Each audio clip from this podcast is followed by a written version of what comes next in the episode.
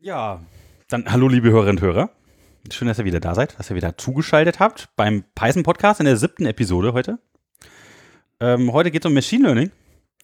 Und ähm, ja, wir haben heute wieder einen Gast dabei im Wintergarten. Hallo Nico. Hi, schön bei euch zu sein. Ja, und Jochen ist natürlich auch wieder da. Ja, ja, ja. Ist so, genau. Genau, ich bin der Dominik. Ähm, wir sollten uns, glaube ich, noch mal kurz vorstellen für den Nico, weil wir wahrscheinlich diese Folge irgendwie auch bei Nico veröffentlichen dürfen. Auf Nikos tollen Podcast InnoCast heißt er noch? Nee. InnoTechcast, ja. genau. Ja? Der, genau, der InnoTechcast ähm, ist mein Podcast-Projekt, läuft auch so seit ein bisschen über einem Jahr jetzt. Und da geht es halt nicht nur konkret um Python, sondern um alle möglichen ja, Sachen, die irgendwie Nerds und ITler interessieren könnten, irgendwie von Containern über irgendwie so DevOps-Geschichten, einzelne Programmiersprachen. Was haben wir so gemacht? Wir haben Go gehabt, wir haben Rust behandelt. Wir hatten auch schon mal eine Folge so ein bisschen zu Python. Ähm, also ist auf jeden Fall sehr spannend, hört da mal rein. Kann ich empfehlen, ja. klingt gut. Mm, genau. Ja, dann äh, fangen wir doch mal mit dem äh, richtigen Thema an jetzt und äh, gehen das Beispiel durch, was wir fürs Machine Learning äh, machen. Ja, oder na, wahrscheinlich, wahrscheinlich sollten wir erstmal so ein bisschen Erstmal nochmal so allgemein vielleicht, was ist ja. denn das überhaupt, das Machine Learning? Was ja, macht das denke denn? ich auch. Ja, wie, wie, viel, wie viel Statistik ist das eigentlich? Oder ist das Statistik? Oder was ist das? Oder macht da irgendwelche magischen Dinge? Ne? Der Computer einfach magische Sachen und dann kommt irgendwie wusch, künstliche Intelligenz daraus. Ja, das ist ja das Gefühl, was man heute in den Medien, finde ich, irgendwie immer bekommt. Also es ist halt so ein Buzzword, was überall rumschwirbt, genauso wie irgendwie künstliche Intelligenz. Ähm, genau, aber im Wesentlichen geht es ja darum, im Endeffekt gewisse Strukturen in den Daten zu finden um eben Prognosen über die Zukunft zu lernen. Das heißt einfach, ich programmiere nicht mehr alles komplett deterministisch runter, was ich irgendwie, wie ich von einem gewissen Eingabewert zu einem gewissen Ausgabewert komme, sondern ich habe halt eine gewisse große Menge an Trainingsdaten und habe dann Algorithmen, die gewisse Parameter anpassen bei solchen sogenannten Trainingsläufen und daraus quasi generelle Strukturen aus den Daten erkennen, um dann damit letztendlich Schlussfolgerung für die Zukunft oder auf un für unbekannte Daten mhm. zu ermöglichen. So hätte ich das zusammengefasst. Ja, würde ich, würde ich, würde ich prinzipiell genauso. Äh, Der Computer lernt so, was er mit neuen Sachen dann anfangen muss, aus ja, alten Dingen. Es, genau, es gibt einmal, äh, es gibt keine allgemeingültige Definition, was jetzt Machine Learning ist, aber also ich, also eine von Tom Mitchell wäre halt, äh, so ganz allgemein gehalten, ja, äh, Machine Learning äh, führt halt dazu, dass Computer oder dass Programme aus Erfahrung lernen irgendwie, mit Erfahrung besser werden. Mhm.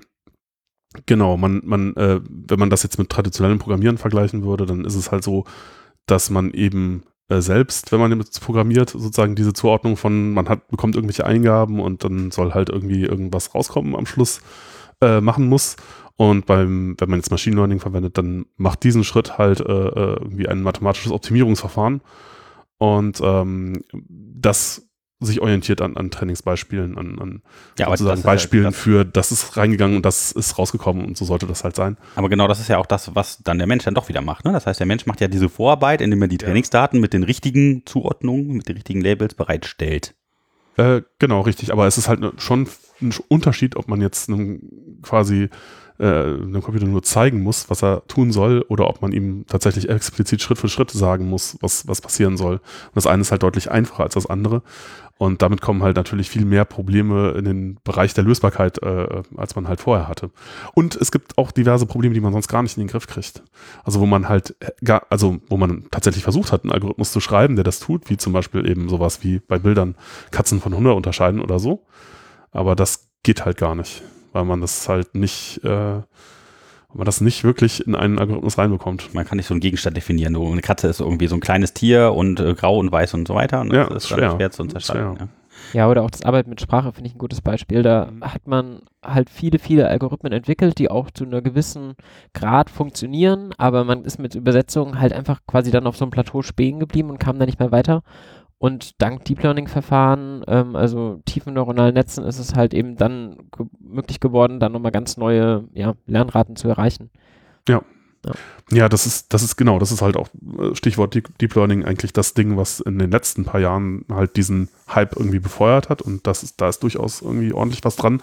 Also es gehen inzwischen viele Sachen, die früher überhaupt gar nicht gingen.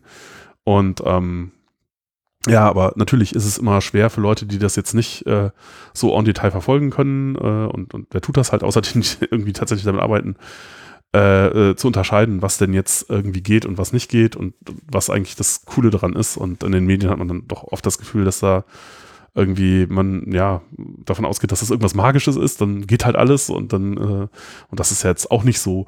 Ja, also das ist äh, genau der spannende Punkt. Du hast nämlich Mhm. genau gerade versucht zu erklären, dass das, was da passiert, irgendwelche mathematischen Algorithmen sind, ja, ähm, und die halt ähm, zu verstehen als Mensch oder zu, da, daran zu schrauben zu können, Mhm. die Parameter, die man halt irgendwie bei Machine Learning noch einstellt und das halt dann so, so durchblicken, also was das zu tun hat jetzt mit Statistik oder so, das ist vielleicht nochmal ganz spannend, weil dann würde man vielleicht auch nicht nur glauben, das ist Magie, also ne, mhm.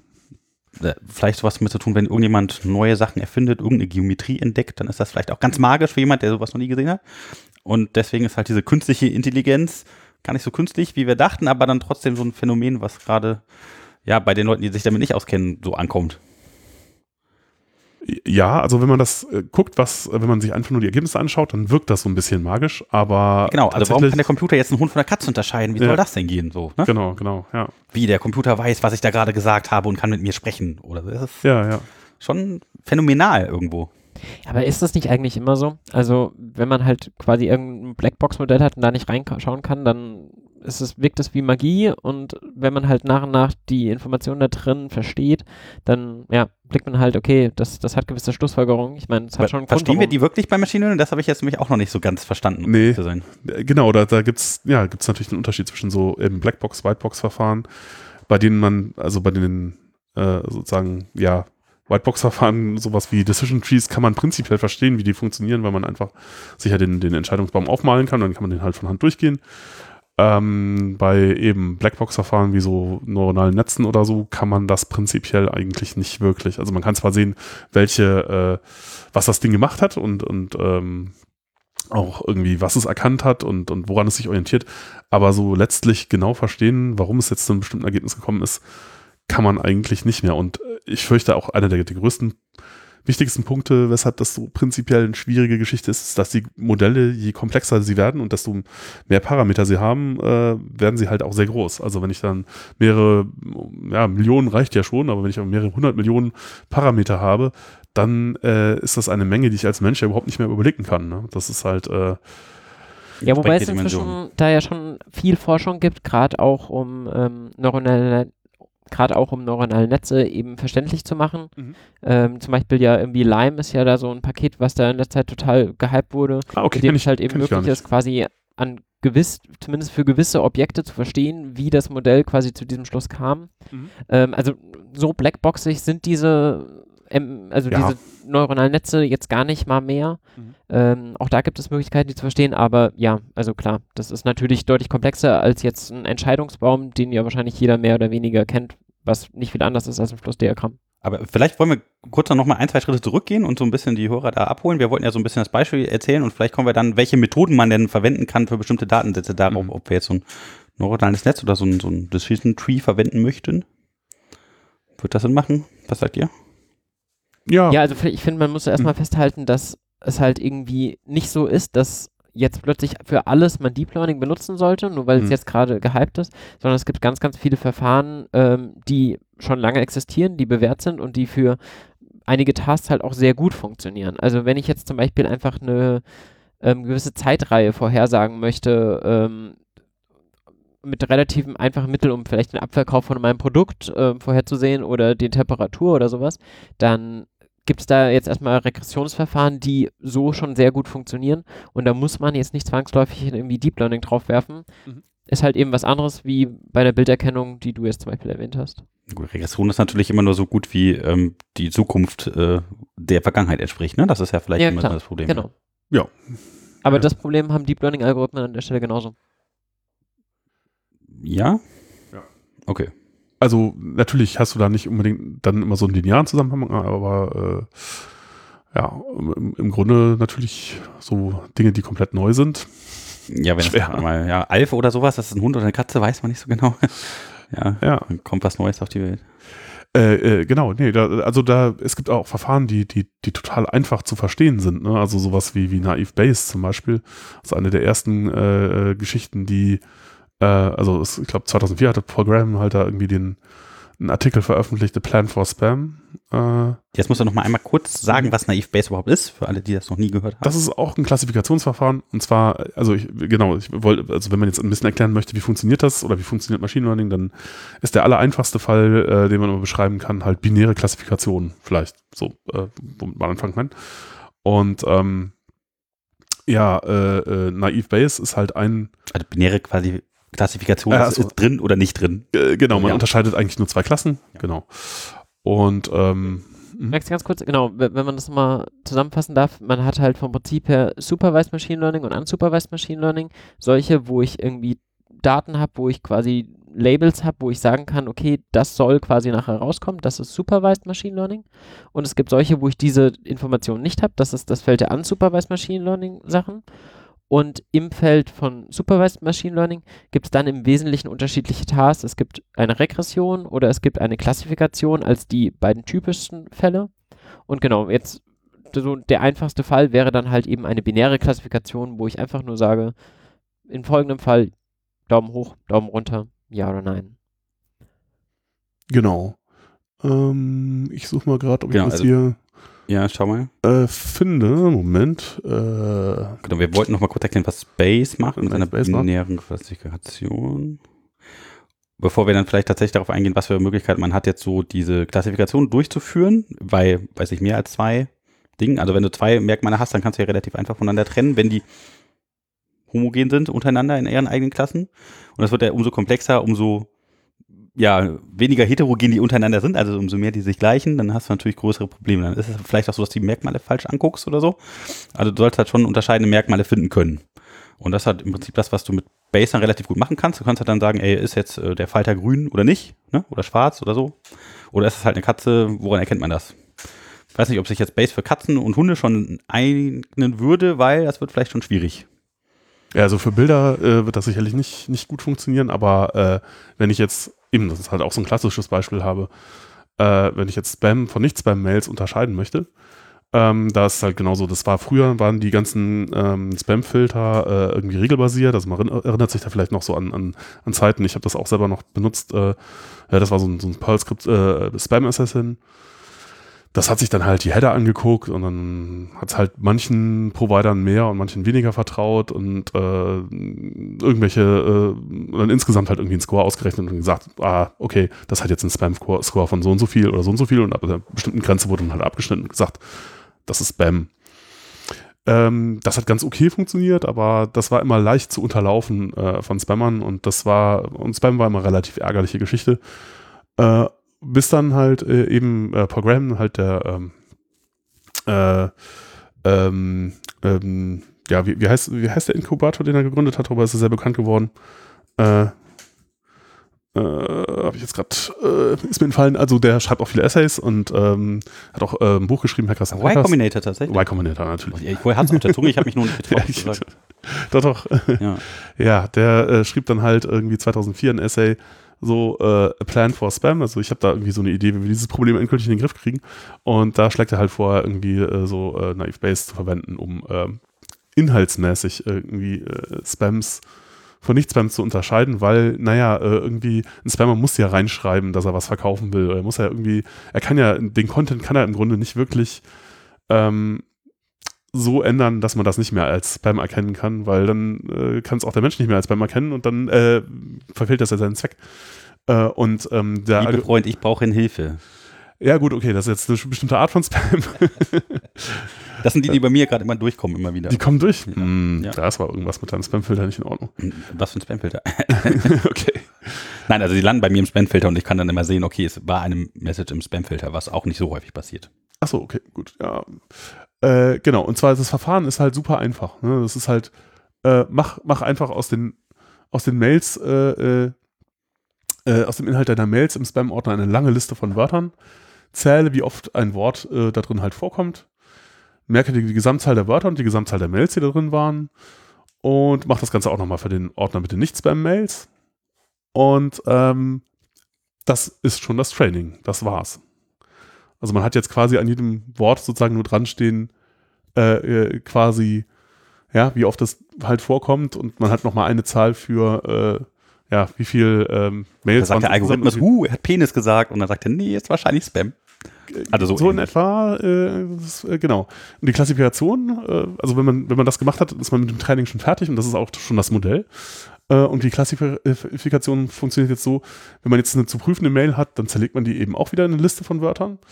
Äh, man macht aus, den, aus dieser Wortliste eine Liste von Zahlen und man ersetzt jetzt jedes Wort eben durch die Kategoriefrequenz. Das hatte man ja vorher schon ausgerechnet sozusagen. Man wusste halt, wie oft jedes Wort im Spam und im Nicht-Spam-Ordner vorkommt. Und ähm, sozusagen, ja, dann, man ersetzt jetzt die Wörter eben durch die Kategoriefrequenz und ähm, multipliziert jetzt einfach alle diese Zahlen miteinander und bekommt dann halt eine Wahrscheinlichkeit, dass eine Mail Spam oder nicht Spam ist. Und ähm, ja, die Zahlen werden relativ klein sein, weil das sind alles relativ kleine Wahrscheinlichkeiten und die noch miteinander multipliziert, das ist super nah null. Äh, das heißt, man muss das Ganze noch so normalisieren, dass hinterher ja halt äh, irgendwie quasi äh, der Wert für Spam und Nicht-Spam, wenn man das addieren würde, eins ergibt. Aber ja, ist ja auch kein Problem. Und das war es schon. Also es ist wirklich nicht, äh, ist keine große äh, ja, Hexerei. Ist keine, keine, äh, wie sagen wir, Raketenchirurgie. Äh, irgendwie ist das eigentlich eine ziemlich einfache Geschichte. Genau, das kann man ja einfach sich eigentlich auch noch so in einem Algorithmus darstellen. Da braucht man ja, ja keine komplexen Selbstlernverfahren eigentlich noch nicht mal. Ja, also äh, gut, das, das Ding lernt ja tatsächlich. Also wenn ich jetzt sage, wenn jetzt eben, ich habe bisher nur äh, ähm, äh, Mails, die mich, äh, die mir Produkte zur äh, Vergrößerung meiner primären Geschlechtsmerkmale irgendwie mir der so andrehen wollen, bekommen. Und ich kriege jetzt zum ersten Mal Nigeria-Spam, wo mich äh, jemand halt dazu bringen will, einen kleinen Betrag äh, äh, äh, ihm zu geben, ja, äh, um einen viel größeren zu bekommen. Äh, dann, dann würde ich halt äh, das halt auch mit in die Spams, äh, in den spam reintun und dann müsste ich halt wieder neu diese, diese Zahlen äh, ähm, ermitteln. Genau, die müssen halt wieder neu genau. gebildet und werden, aber. Dann würden sich die Frequenzen wahrscheinlich zum Beispiel für so ein Wort wie Prinz oder so oder Schweizer Bankkonto halt entsprechend verändern und dann hoffentlich beim nächsten Mal, wenn wieder eine, so eine Mail dieser Art. ärgerlich für Prinzen mit Schweizer Bankkonto. Ja, das, die, haben, die haben ein Problem. die werden, äh, ja, äh, ja, das, die haben mit Meldern keinen Spaß mehr seitdem. Äh, genau, und das, ja, und dann äh, passt sich das durchaus halt äh, quasi neuen Mustern an. Wenn, das sich, wenn die nächste Masche um die Ecke kommt, dann braucht man halt nur die ersten paar sozusagen richtig zu sortieren und dann sollte das automatisch funktionieren und mitlernen. Ja. Ja, jetzt habe ich kurz eine Base-Klassifikation erklärt. Ähm, genau. Wir sind aber immer noch nicht bei dem Beispiel angekommen, was wir irgendwie den äh, nee, Menschen. Also nee, wie genau. macht man das denn überhaupt? wir haben versprochen, dass wir irgendwie praktisch durchgehen wollen. Mhm. Da hätte ich mal gesagt, lass das mal machen. Ja. Ähm, wir packen mit Sicherheit unter die Folgen mal einen Link zu dem Repository, was wir dafür benutzen wollen. Mhm. Das ist vom Jochen. Da hat er halt eben eine Schulung drin, ähm, eine Data Science Schulung, woraus wir jetzt vor allem gleich mal das Beispiel nehmen wollen ähm, für die ja, Textklassifikation. No. Und Genau, wenn man da drauf geht, sieht man in dem README auch erstmal irgendwie alle Informationen, wie man sich das Ganze zieht. Also man klont sich halt erstmal das Git-Repository, Soweit, so gut. Und dann kommen auch schon die ersten Python-spezifischen Sachen, denn dann müssen wir uns erstmal irgendwie mit Conda eine entsprechende Umgebung aufsetzen. Mhm. Jochen, sag doch mal, warum sollte man das immer machen? Warum denn Conda? Ja, äh, also Conda ist ein, äh, ja, sozusagen der Paketmanager äh, des Teils äh, äh, von Python, der sich mit, mit so Data Science, äh, Machine Learning Geschichten beschäftigt. Da steckt halt auch so eine, so eine Firma dahinter, Continuum Analytics. Das sind auch die, oder die Leute, die die Firma gegründet haben, sind auch die, die ursprünglich mal NumPy äh, mitentwickelt haben und so. Und ähm, ja, ähm, es ist, es ist, äh, früher hatte man ja irgendwie mal so den, äh, die Hoffnung, dass, dass die Distribution das ganze Paketinstallationsding äh, äh, halt irgendwie überflüssig machen würden und sich halt um Abhängigkeiten und sowas kümmern. Und äh, das ist irgendwie nicht passiert. Also äh, ähm, stattdessen ist es so, dass irgendwie jede Programmiersprache so gefühlt irgendwie ihren eigenen Paketmanager hat. Und bei Python ist es so ein bisschen besonders schlimm, weil da gibt es halt nicht nur einen, sondern mehrere, je nachdem, in welcher äh, äh, ja, Community man sich da aufhält. Ne? Wenn man äh, irgendwie eher Webentwicklung oder sonst wie äh, Python-Entwicklung macht, dann ist es eher pip und äh, äh, als Repository für Pakete halt PyPI. Ähm, und wir sagen, das Problem hat nicht nur Python. Nee? Rust ist da auch ganz schlimm, habe ich schon Ach, gelernt, aber ähm, ja. Nee, genau. Ja, ja ist auf jeden Fall ziemlich anstrengend. Ich, ich, weiß gar nicht, ob ich Conda so verwenden würde, so außerhalb von Daten. Nee, würde ich auch, würde ich glaube ich auch nicht machen, mache ich auch nicht. Also wenn ich, wenn ich Webprojekte mache, dann nehme ich äh, eher, eher PIP und ähm, tatsächlich funktionieren die meisten Sachen auch, wenn man sie mit pip installiert. Ähm, also tatsächlich auch die ganzen Datensachen funktionieren über pip. Mh, äh, ja, äh, schon. Sie, fun sie, funktionieren zumindest gut genug, als dass man das meistens einfach so verwenden kann. Wenn ich jetzt irgendwie ähm, tatsächlich ein Modell trainieren wollte, ja, aber das, das will man halt auf einem, wenn man einen Webserver hat, der irgendwie auch nur irgendwie Pandas noch mitbraucht, um halt irgendwelche äh, Sachen an oder selbst ein, ein Webserver, der jetzt halt hinter irgendeiner API ein Modell hat, was irgendwas vorhersagt oder was irgendwas klassifiziert und dann die Ergebnisse zurückgibt, da ist es im Grunde egal, da kann man das Pip, Pip installieren, aber wenn ich jetzt äh, irgendwie was trainieren wollte, dann würde ich eher die Conda-Pakete nehmen äh, oder vielleicht sogar spezielle Docker-Images oder sowas.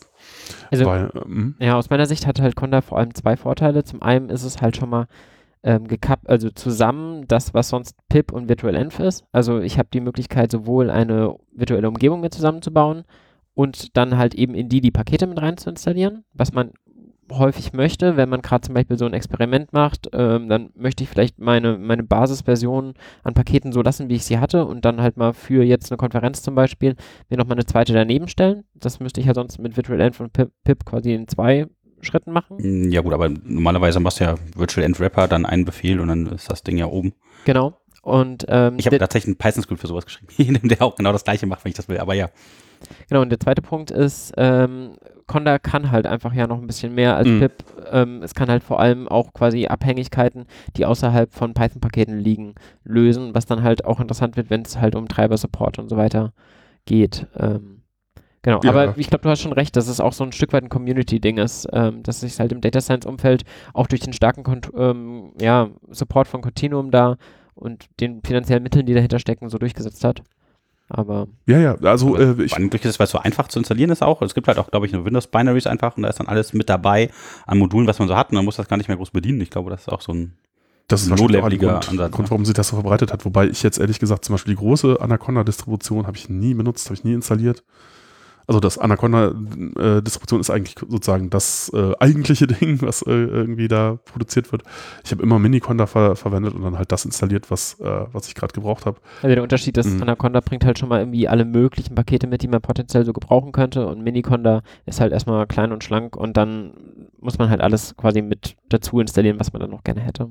Ja, ja, und eben der, der, der Vorteil gegenüber Pip oder sagen wir mal so, das ist halt auch nicht mehr so ganz, äh, äh das war früher ein Riesenunterschied, äh, ist heute nicht mehr ganz so relevant, ist halt, dass man halt binär Geschichten äh, per Conda auch installieren kann. Also man kann halt auch Bibliotheken, die unten drunter liegen, also eben nicht nur Python-Pakete, sondern eben auch sowas, man kann auch theoretisch sowas wie eine libc irgendwie mit Conda äh, installieren und die dann halt in einem äh, Conda-Environment verwenden und muss halt, also das, das ist auch so ein Problem, wenn man jetzt auf, auf größeren Servern unterwegs ist, äh, äh die halt unter Umständen irgendwie so eine antike Debian-Version äh, irgendwie haben und eine uralt libc und die funktioniert dann mit, mit neueren äh, äh, anderen Bibliotheken nicht mehr gut, dann habe ich hatte auch schon den Fall, dass ich dann per Conda irgendwie eine neue libc in mein Environment installiert habe, um überhaupt äh, irgendwie bestimmte Sachen benutzen zu können. Und das geht halt mit Conda und mit Pip wäre man da halt relativ aufgeschmissen. Äh, daher, ja, man, für, für so wirkliche äh, Data Science Projekte ist das halt schon irgendwie deutlich netter. Es ist ein bisschen schade, dass jetzt man halt zwei Repositories von Paketen hat und ja, manchmal ist es halt auch so ein bisschen kompliziert, dann sich zu überlegen, was man gerade äh, machen will, aber ich, ich würde die Faustregel als Faustregel einfach nehmen, wenn es ein reines Data Science Projekt ist, ja, dann, dann Conda und wenn es irgendwie eine Webgeschichte ist oder was ganz anderes, eher Pip. Ja. Ähm, ist das denn immer genauso aktuell in Conda wie auf PyPy? Nee, Conda ist nicht so aktuell. Äh, es gibt dann noch Conda Forge, also sozusagen ein äh, äh, ja. Kann man sich selber Sachen bauen? Ja, kann man, das kann man sowieso, aber ähm, es gibt halt einmal äh, die Pakete, die sozusagen von der, von der Firma gebaut werden und ein Repository von Paketen, das halt, äh, äh also eine Distribution, die halt äh, sozusagen redaktionell von, von Continuum Analytics gepflegt wird. Und es gibt halt ein community-basiertes Repository, das nennt sich dann Conda Forge.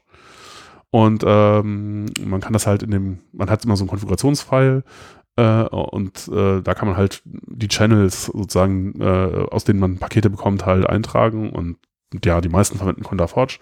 Äh, es ist jetzt auch irgendwie so, dass, glaube ich, äh, äh, Anaconda selber irgendwie auf Conda Forge umgestellt hat oder ja, so. genau, die haben sich das äh, umgestellt. Ja.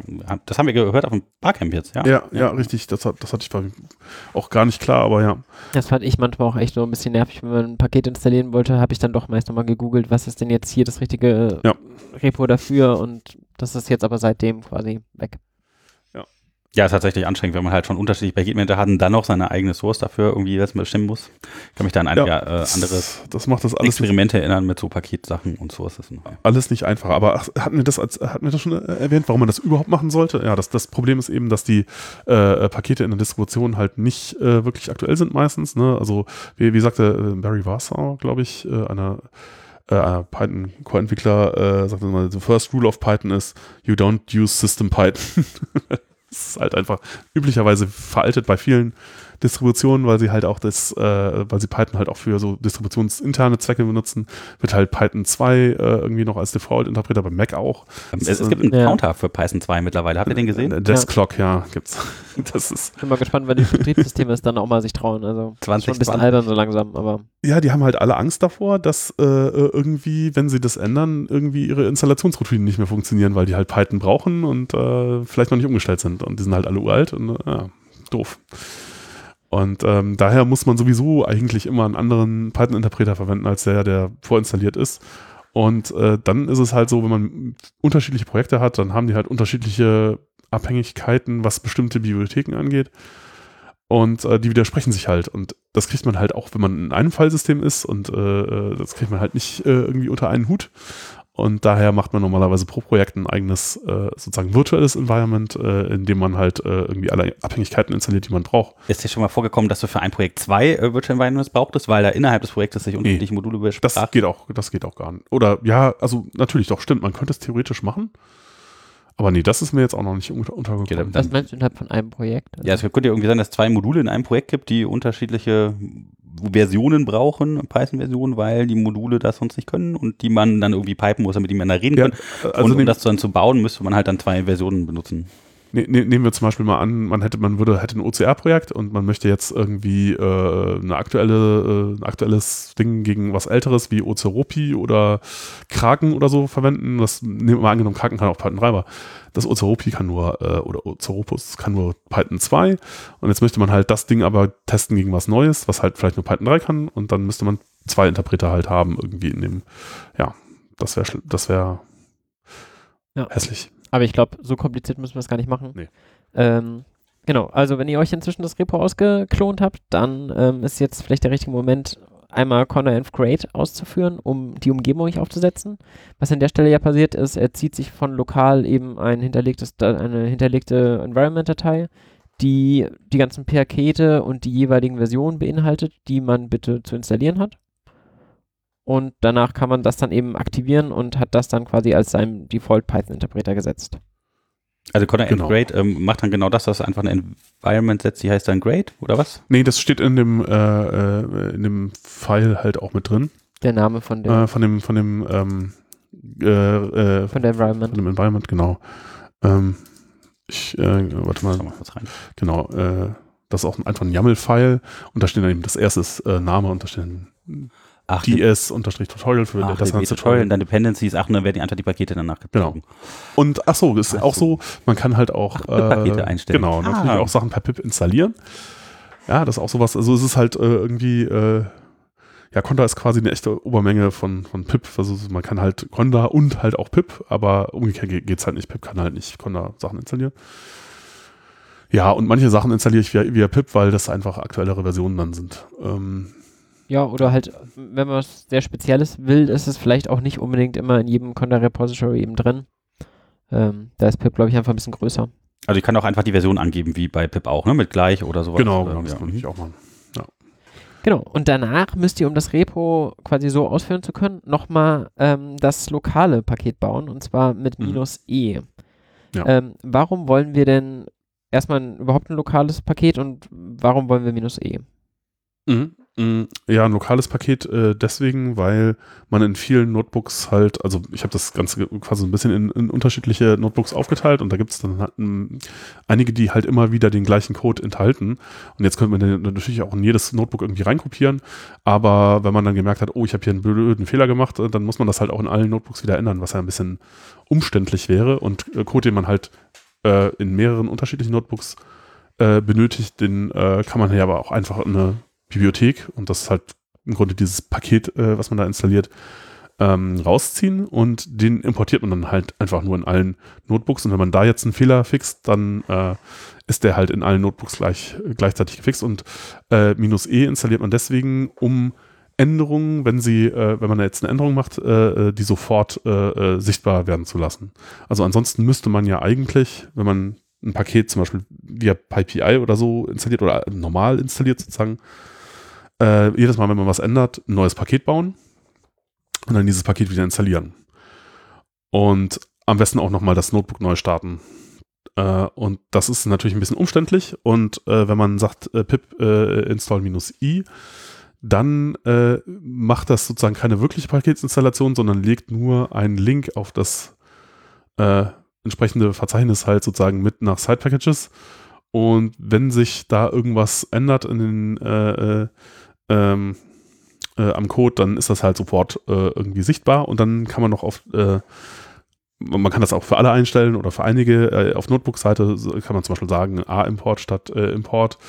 Äh, ähm, ein, bestimmtes, ein bestimmtes Modul, dann wird halt das, die Aktualisierung auch sofort wirksam, ohne dass man das Notebook neu starten muss, was ja auch praktisch ist. Also man kann das sehr fein granular einstellen, das, ähm, man will das vielleicht auch nicht für alle Module machen, aber wenn man das richtig äh, eingestellt hat, äh, sozusagen, kann man halt, äh, äh wenn man jetzt beispielsweise bei einem Code-Teil, der halt in vielen Notebooks verwendet wird, einen Teil ändert, dann ist das halt, ist die Änderung sofort da und äh, bei der nächsten Ausführung einer Zelle äh, hat man halt auch schon den geänderten Code mit ausgeführt und muss da nichts neu installieren, neu starten oder so. Da kann ich auch jeden nur zu ermutigen, diesen Schritt ja. zu gehen. Also ich habe mich da am Anfang lange vorgescheut und habe einfach quasi am Anfang von meinem Notebook einfach immer mit der Run Magic quasi in ein anderes Notebook gestartet, wo ich alle diese Sachen initialisiert habe. Das geht auch. Mhm. Aber das muss man halt dann doch, wenn man in einem anderen Notebook was ändert, immer noch einmal ausführen. Und so viel Zauber ist es gar nicht, quasi sich selber so ein Paket zu erstellen. Vor allem ist es auch ein ganz cooles Gefühl. Man kann es danach auch wirklich direkt mal weitergeben und weiterleiten und es verleitet zu ein bisschen besserer ja, Art Softwarecode dann auch zu schreiben an der Stelle. Man kann dann eine ordentliche IDE dafür vielleicht auch benutzen und ähm, entwickelt dann diese ausgelagerte Funktionalität vielleicht nicht direkt im Notebook. Welche IDE benutzt du? Ähm, PyCharm, halt ganz klassisch, wie mhm. die meisten, glaube ich. Und wir sind beide erst umgestiegen auf Visual Studio Code. Ah ja, okay. Ah, ich, ich benutze immer noch alles. Ich, also ich benutze auch immer noch, also vor allen Dingen oh, häufig eigentlich Vim. ich benutze auch PyCharm und auch VS Code.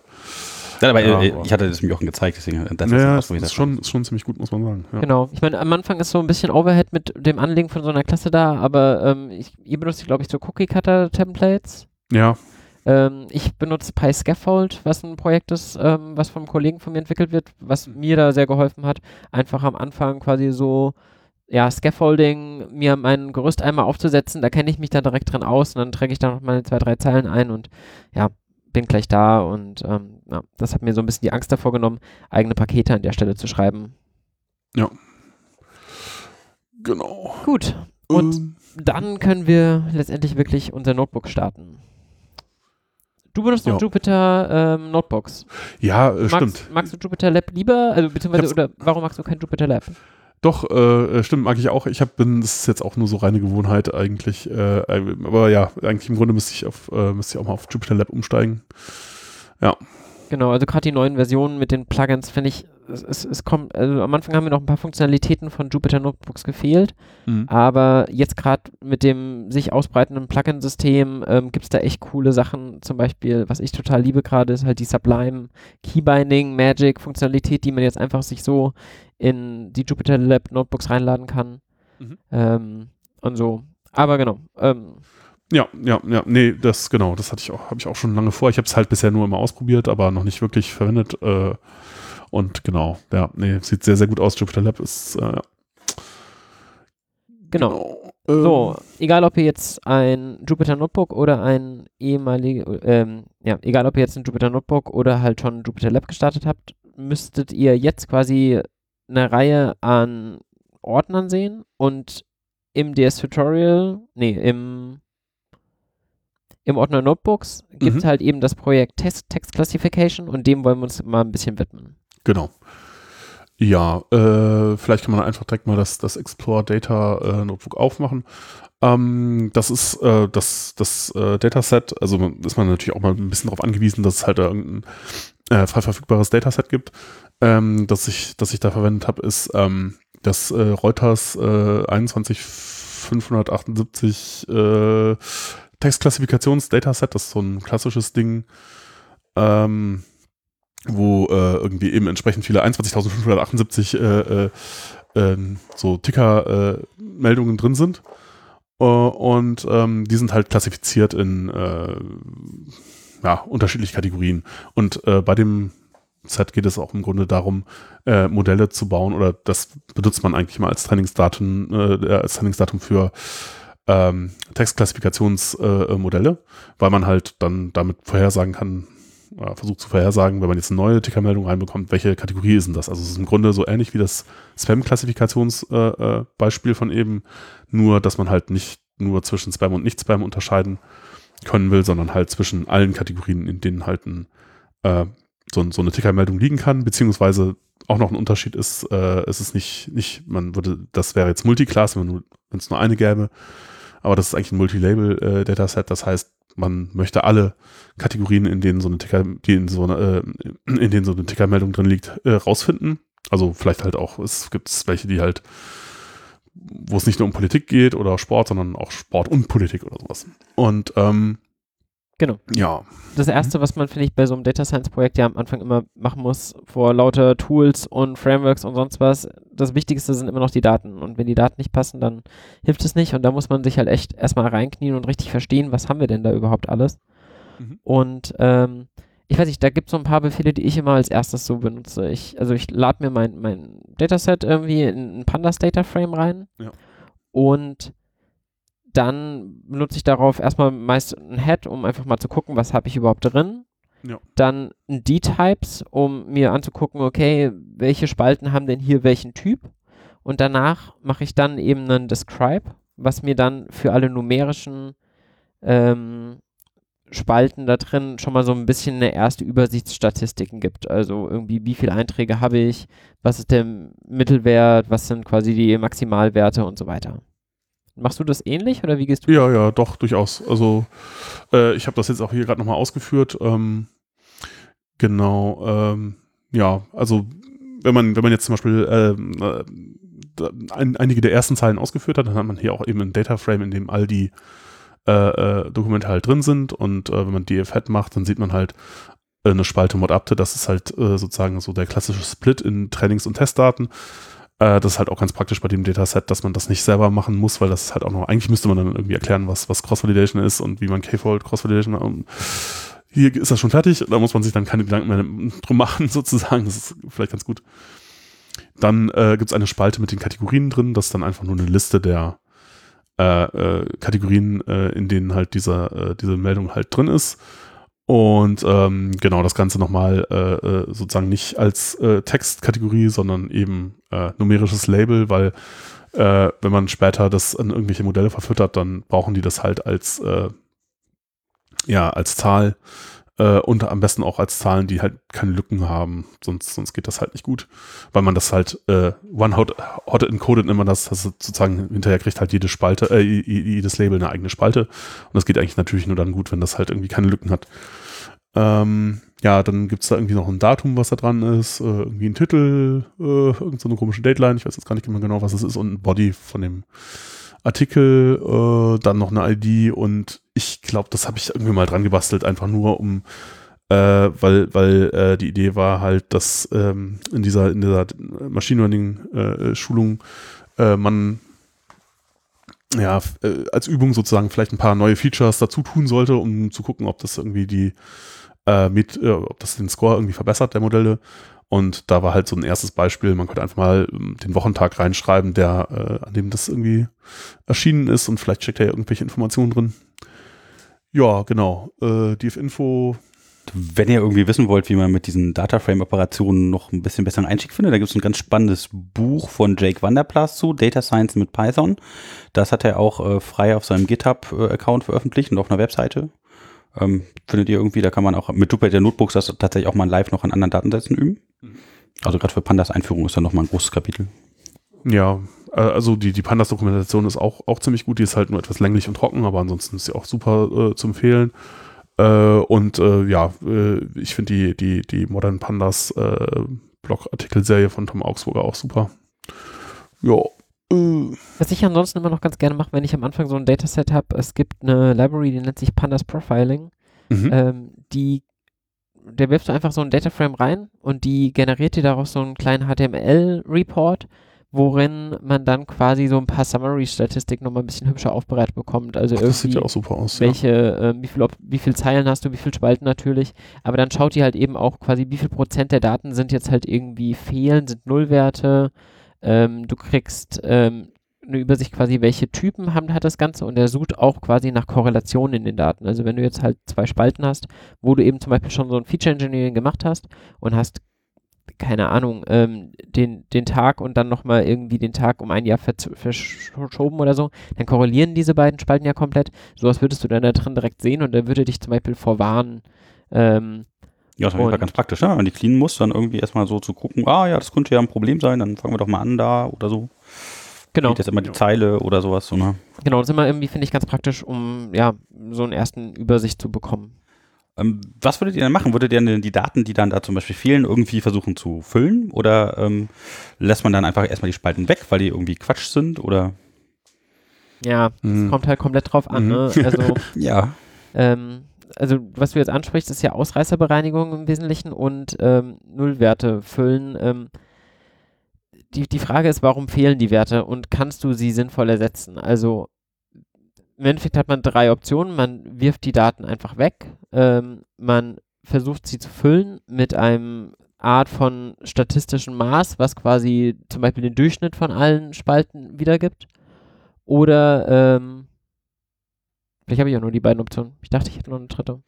Ja, man könnte es ja gibt- irgendwie. Es gibt diverse, also man, man kann auch bei, ähm, also es gibt in Scikit-Learn zum Beispiel, das ist so eine Bibliothek für, für Maschinengeschichten, diverse unterschiedliche, also da nennen, das ist die Oberklasse quasi für all diese Verfahren Imputer und man kann halt diverse unterschiedliche benutzen, um eine Strategie dafür zu haben, also weil eben, es kommt halt darauf an, wofür man die, äh, wa- was der Grund dafür ist, warum das fehlt und, und wie man das am besten ausgleicht. Äh, ja, die dann äh, sozusagen da irgendwas reinschreiben oder irgendwas mit den Daten machen, ja. Ja, die Frage ist halt, ob man die rausrechnen kann, die Daten oder nicht, ne? Also ob das sinnvoll ist und was man halt mit der Spalte sonst macht oder mit den Datensätzen, die fehlen oder Korrelationen, ob man dann einen Dummy reinsetzt, weil man den noch irgendwie braucht und dann immer merkt, oh, das ist erst bei dem Dummy so oder Ja, und auch wie rum droppst du sie, wenn du sie droppst? Also schmeißt du die Zeilen raus oder schmeißt du die Spalten raus? Ähm, hängt, hängt halt immer von dem Tast ab, aber genau das, Ja, aber das, an der das Stelle sieht man halt genau gerade, ne? Man hat ja irgendwie die Warnings gesehen, wie viel irgendwie, dass ganz viele aus einer Zeile oder Spalte dann da fehlen oder so bei irgendwelchen Einträgen. Ja. War bei den Warnings irgendwie mit dabei. Wie hieß das nochmal? Ich habe das eine Pandas Profiling, Profiling, okay? Genau. Mhm. Interessant, ja, finde ich auch Du musst auf jeden Fall auch in die Show Notes. Ja. mache ich. Ähm, ja, genau. Ja. Also hängt halt dann im, immer auch von den Operationen ab, die man halt danach drauf irgendwie anwenden möchte. Ähm, genau, ansonsten ist, glaube ich, so ein, eine gute Möglichkeit am Anfang, sich auch nochmal so ein bisschen einfach erstmal zu plotten. Also irgendwie diese statistischen genau, Maße ja. sind immer irgendwie ganz nett, um ein erstes Gefühl zu bekommen, wie groß ist denn meine Spanne an Werten und so weiter. Aber da können halt einzelne Ausreißer das Ganze eben ja komplett verziehen. Und, oder ich habe zum Beispiel so einen leichten Shift in den Daten, sowas in Kennzahlen zu erfassen geht zwar, aber ist irgendwie immer nicht ganz so eingängig. Und dann hilft halt meist erstmal irgendwie so ein Histogramm oder so. Genau, würde ich auch sagen, das ist das äh, äh, nützlichste äh, Ding, wenn man sich äh, irgendwie, wenn man so ein bisschen sehen will, wie das, wie das eigentlich verteilt ist. Äh, oft ist halt sich ein Histogramm von äh, der Werte halt anzugucken. Vor allen Dingen auch, wenn man jetzt unterschiedliche Klassen hat, einfach mal die Histogramme gegeneinander zu plotten. Das ist etwas, was ich oft ähm, äh, mir angucke, halt äh, sozusagen, um zu sehen, ob das irgendwas ist, wo interessante Informationen für, äh, für Klassifikationen oder so drinsteht, dass, äh, dass man halt sagt, so, okay, man plottet das Histogramm der einen Klasse gegen das der anderen und man halt sieht, okay, da gibt es einen großen Unterschied, dann ist schon mal, oder auch selbst ein, ein kleiner Unterschied ist natürlich schon hilfreich irgendwie. Wenn man sieht, die sind genau gleich verteilt, dann ist das natürlich doof. Aber äh, genau, ähm, Genau, in dem Explore Data ähm, äh. Notebook sieht man auch ganz unten eben, finde ich, ein ganz klassisches, aber sehr, sehr hilfreiches Diagramm an der Stelle, wo du einfach mal so die Länge der Texte abgetragen hast, den Zeichen. Ja. Und da sieht man auch so ein ganz typisches Verhalten. Man hat halt irgendwie so einen so Peak der Daten, der relativ am Anfang liegt. Also irgendwie, wir haben hier jetzt, würde ich sagen, wahrscheinlich mal 80 Prozent ähm, irgendwie im Bereich von 0 bis 600 Zeichen mhm. oder bis 750, glaube ich, sind es. Und dann wird es weniger und dann gibt es so einen Longtail hinten mit so ein paar einzelnen Einträgen, die dann halt irgendwie 3000, 4000, 5000, 6000 plus Einträge haben. Irgendwann hat ja jemand sein Buch bei Reuters hochgeladen oder so. Ja. ja, ja, genau. Aber, aber das ist so ein ganz klassisches Problem, was man halt im echten Welt-Data Science halt immer hat, dass es halt irgendwie so Ausreißer gibt, die ja die Diagramme verzerren und die dann auch immer den Aufwand beim Programmieren eigentlich bedeuten weil das dann immer die Fälle sind, an die man vielleicht so nicht gedacht hat. Mhm. Ja, genau. Ja, wir sehen hier, dass es halt so äh, irgendwie ungefähr 10.000 Dinger gibt, die irgendwie ein Test oder Training äh, äh, zugeordnet sind, also den, den entsprechenden, also äh, dieser Mod-Up-Split teilt die, ähm, diese Tickermeldung halt in, äh, in, in, die, die man, auf denen man trainieren kann und die äh, sozusagen, die man hinterher benutzt, um zu evaluieren, wie gut denn jetzt die Modelle funktioniert haben. Und ähm, es gibt irgendwie 119 Klassen, aber äh, tatsächlich sind es deutlich weniger, wenn man jetzt alle äh, ähm, und ähm, also gibt es so Meta-Superklassen quasi, die bestimmte Dinge beinhalten, sowas wie Sport und dann gibt es Unterkategorien, ja, Fußball, Hockey. Es gibt einige, die deutlich häufiger, äh, also sind, es gibt einige, die deutlich häufiger sind, aber es ist halt so, dass äh, wenn man jetzt alle rausnimmt, auch alle Beispiele rausnimmt, wo, auch alle Kategorien rausnimmt, zu denen es nicht mindestens ein Trainings- und ein Testbeispiel gibt, weil das ist ja auch irgendwie so ein bisschen sinnlos. Ja, also Sachen, die man nicht gesehen hat, kann man auch schlecht vorhersagen. Äh, dann sind es nochmal deutlich weniger, sind es irgendwie nur 90 Kategorien, die übrig bleiben, glaube ich, und halt irgendwie. Vielleicht sind die Kategorien herausgefallen sind, sonstiges oder so. ja, ich weiß es, ich weiß es gar nicht genau. Ich habe mir das auch nicht angeguckt, was das genau für Kategorien sind, aber äh, ja, also ähm, das ist halt tatsächlich sind die Zahlen für alle, aber äh, in Wirklichkeit ist es halt nochmal ein bisschen weniger ähm, also die dann hinterher tatsächlich zum Trainieren verwendet äh, werden. Dann ja, eben, eben durchschnittliche äh, Anzahl von Wörtern ist halt irgendwie auch so 90. Und äh, genau, ähm, die äh, also es gibt so eine, so eine Quote äh, Anzahl der, der Beispiele, also das sozusagen Anzahl der Zeilen im Dataframe, geteilt durch die Anzahl der Wörter pro äh, ja, Tickermeldung, äh, ist halt auch ein ganz ähm, ganz interessante Zahl, die man später benutzen kann, um halt äh, irgendwie rauszukriegen, welche Art von Modell da irgendwie besser äh, funktionieren könnte. Ja, äh, genau. Also überhaupt diese ganze, also das hat irgendwie explorative Phase irgendwie äh, bei so einem Projekt. Man, man versucht halt rauszukriegen, gibt es irgendwelche interessanten Regelmäßigkeiten, ähm, wie groß sind die Daten, was, was prinzipiell kann ich da eigentlich für Modelle verwenden und so. Ja, also erstmal visualisieren ist, glaube ich, tatsächlich visualisieren, die beste Idee, ne? Genau. Auf verschiedene Arten mal gucken, Wordcloud bauen vielleicht oder so und dann schauen, was genau. ist das denn? Ja. Und nebenher finde ich durchaus irgendwie nochmal so ein Scratchpad offen haben und wenn man da irgendwie eine Auffälligkeit hat, die immer gleich ähm, reinschreiben. Also man verfällt dann, finde ich, auch relativ leicht in so einem, ja, Liebe zu Charts, weil so, so Charts basteln ist was, was ich zum Beispiel total gerne mache. Also ich finde es total spannend, dann mir die Daten irgendwie so in Diagrammen zu visualisieren und die irgendwie hübsch zu machen und mächtig von ihrer Aussagekraft und so weiter. Aber dabei verfalle ich dann manchmal so ein bisschen in der Liebe zum Tun und, und eigentlich geht es ja darum, Insights zu generieren. Deswegen ähm, finde ich es dann immer relativ wichtig, sich irgendwo nochmal so eine Liste runterzuschreiben mit den Auffälligkeiten, wo man so gedacht hat, ah ja, stimmt, das ist ja interessant und das ist interessant, weil im Endeffekt sind das nachher dann Sachen, aus denen man dann Ideen bekommt, um zum Beispiel Features zu generieren, die dann eben mein Modell wirklich weiterhelfen könnten. Ähm, ja, also das ist halt an der Stelle auch definitiv dann ein iterativer Prozess, wo man quasi sich die Daten anschaut, man entwickelt eine Idee dafür, man probiert sie aus und man geht dann wieder zurück und guckt sich mal wieder die Daten an und guckt, ah ja, jetzt habe ich aber ja ein besseres Verständnis dafür bekommen, weil ja, da ist so viel Information in so einem Datensatz, dass es eine ganze Zeit lang braucht, bis man wirklich versteht, was man damit alles so machen könnte. Ja, muss ich natürlich auch immer das Problem erstmal so ein bisschen reindenken, ne, damit man irgendwie dann mit den Daten aber auch was anfangen kann. Ja. ja. Genau, und ähm, ja. ja. Dabei hilft dann halt diese explorative Sache. Und ähm, ja, neben diesen ganzen Histogrammen, ich glaube, wir haben angefangen erstmal mit, wie man die Daten noch bekommt. Damit waren wir noch gar nicht so durch. Achso, richtig. Äh, ja, ja, stimmt. stimmt. Ähm, wir sollten irgendwie noch so die, die Art und Weise der Methode, wir haben jetzt irgendwie das Describe irgendwie von Dataframes ein bisschen gemacht, aber mhm. wie bekomme ich denn die Daten überhaupt irgendwie so rein? Das ist ein guter Punkt, ja. ja. Äh, ja, also das ist äh, irgendwie ein, eine URL, die da irgendwo äh, mit drin steht. Moment, ich glaube, ich, das ist jetzt mittlerweile gut versteckt irgendwie im, äh, in dem, in dem DS-Tutorial-Paket. Datasets, da gibt es einen Pfeil. Genau, normalerweise in der echten Welt würde ich sagen, ist der Fall meist, entweder habe ich den CSV irgendwo rübergeworfen bekommen, dann lese ich ja. die einfach über Pandas ein, oder ich habe halt irgendwie für ein Spielprojekt eine Web-URL, dann ziehe ich es mir direkt von dort. Kann man ja direkt auch mit Pandas, glaube ich. Oder eigene Webdaten scrapen in eine eigene Datenbank oder sowas. Oder von irgendwelchen Sensoren die Sachen in irgendeine Datenbank packen. Eine Datenbankanbindung ist natürlich auch ein guter Punkt, definitiv. Ähm, ist irgendwie in der echten ja. Welt gefühlt zu selten bei so Notebooks. Irgendwie landen die Dateien dann doch immer als Datei da, aber ähm, genau, in, in, dem Fall ist es ja relativ tief im, im Code direkt versteckt, wie du es lädst. Ne? Also wenn die irgendwie äh, Dateien laden, also wirklich big ist die Data dann aber irgendwie noch nicht. Nee, das hier, das hier ist alles super, super small. Äh. Ja, man will in so einem Notebook auch kein Big Data haben. Also Ach, kann, kann, man schon, aber äh. kann, kann, man schon, aber also ich weiß nicht, mein, also meine Präferenz an der Stelle ist vor allem immer erstmal auch Latenz niedrig zu halten und schnell mit Daten zu iterieren und ja, dann lieber erstmal ein kleines Sample ziehen und erstmal viel Zeit mit diesem kleinen Sample zu verbringen mhm. und dann, aber natürlich sehr bewusst wählen, wie wähle ich jetzt mein Sample, mache ich es wirklich komplett random oder habe ich eine Zeitreihe, muss ich jetzt gewisse Aspekte dabei berücksichtigen, aber erstmal darauf eine Weile iterieren und dann sich nachher die Modelle auf dem kompletten ausprobieren. Siehst du, machst du das anders? Nee, nee, äh, also genau, Subsamplen ist halt auch, wenn man, wenn die Daten groß sind, auf jeden Fall eine super Strategie, äh, um halt äh, äh schnell iterieren zu können.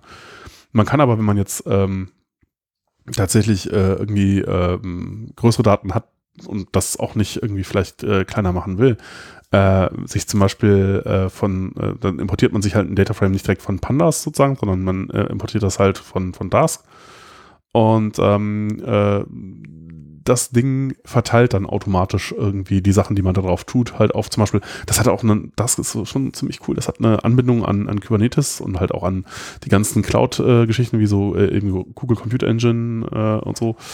Und da kann man dann halt einfach sagen, okay, ich nehme mir jetzt immer so hier 100 Maschinen und äh, füge die dann da hinzu und man kann auch während, während Sachen da drauf laufen, also während man auf einem Dataframe halt irgendwas gruppiert oder so, kann man sagen, okay, ach, hm, das geht mir zu langsam, nochmal zehn Maschinen dazu oder so. Und äh, dann wird das automatisch halt äh, irgendwie, werden die mit reingenommen und ähm, werden die Sachen halt irgendwie magisch schneller. Und man sieht halt auch irgendwie sehr schön, was da, äh, was da passiert. Ähm, Habe ich jetzt normalerweise kein Beispiel für, aber ähm, mh, das, das, geht, das geht durchaus auch. Und das auch das Benutzer, Benutzerinterface ist sozusagen da auch nicht anders, als wenn man das jetzt auf einer lokalen Maschine macht, sondern ist auch immer ein Notebook eigentlich. Ähm, ich glaube, zu diesem Big Data-Ding müssen wir noch mal eine eigene Folge machen, so mit Kubernetes ja. und so. Das ist ja noch mal spannend. Äh, genau, an der Stelle kann ich mal meine Kubernetes-Folge droppen. Ach, ja, ja, ja, genau. Ja. Es gibt eine zu Docker und eine zu Kubernetes. Ja.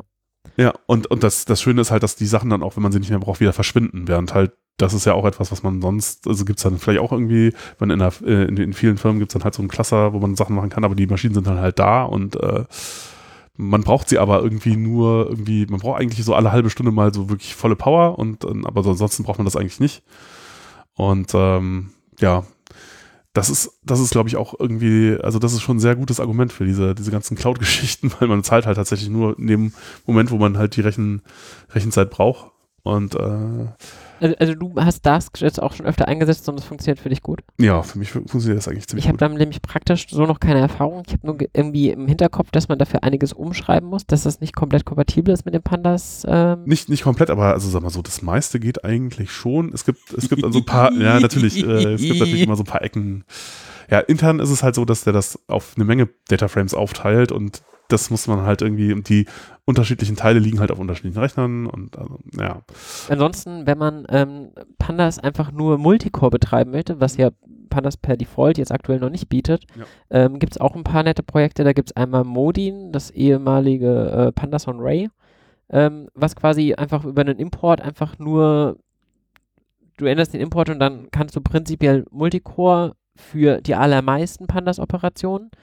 Äh, wenn du sehr in die Nische kommst, geht es da vielleicht dann irgendwann nicht mehr. Und was ich heute kennengelernt habe, aber noch nicht ausprobiert habe, ist Pandarallel. Also so wie Panda und dann Parallel quasi.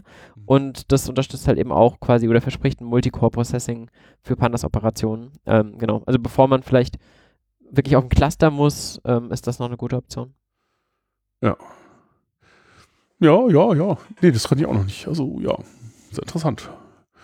Ähm, Genau, aber wir waren, genau, wir waren hier bei mit, wie bekomme ich eigentlich meine Daten? Ne? Ja, Haben ich hatte einfach das entsprechende Notebook nicht aufgemacht. Ähm, das ist, äh, das heißt hier äh, Preparing Data, äh, keine Ahnung, vielleicht ein bisschen günstig benannt. Ähm, und das ist einfach das Ding, äh, also David Lewis, das ist auch der, der den Mod-Up-Split gemacht hat und auch überhaupt der, der das ganze Dataset kuratiert hat, hat das halt irgendwie auf seiner Seite liegen.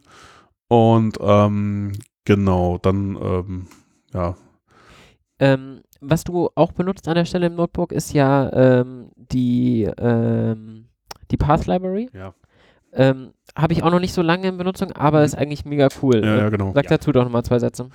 Ja, also äh, früher habe ich das auch mal mit äh, OS, äh, OS und ja. Listia und, und OS Pass Join und so gemacht, aber das ist alles ganz schön, genau, glaub, ganz schön umständlich und äh, ähm, da gibt es halt, äh, ich weiß gar nicht, wann das in, seit wann das in der Standard Library ist, aber äh, also es gibt da ein, ein, ähm, ein Modul namens Parslip und äh, da äh, kann man, also zum, es geht hier los mit äh, Pass.home, ist halt sozusagen dann ein Pfad und ähm, die, das Ding funktioniert im Grunde, wenn man jetzt Pfade erweitern möchte oder so über äh, so Operator Overloading und äh, die haben dann halt einfach das den, Slash äh, überladen und jetzt kann man halt schreiben, äh, irgendwie pass.home, gibt dann das Home-Verzeichnis, slash data slash tmp und das ist natürlich viel kürzer, als würde man jetzt schreiben, OS pass join, Klammer auf, und dann gibt man eine Liste oder macht irgendwie, ja, äh, irgendwie äh, muss dann einen absoluten Pfad angeben oder man gibt irgendwie einen relativen an, Komma, irgendwie das nächste Ding und äh,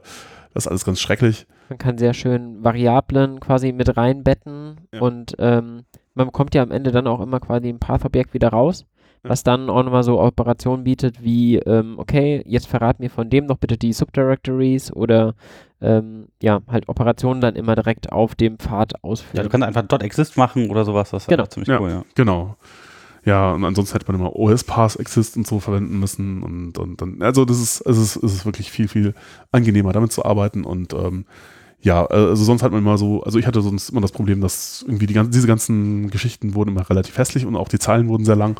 Und das, das Problem ist irgendwie weg, seitdem ich Parslip verwende und das ist schon mal echt ein Vorteil.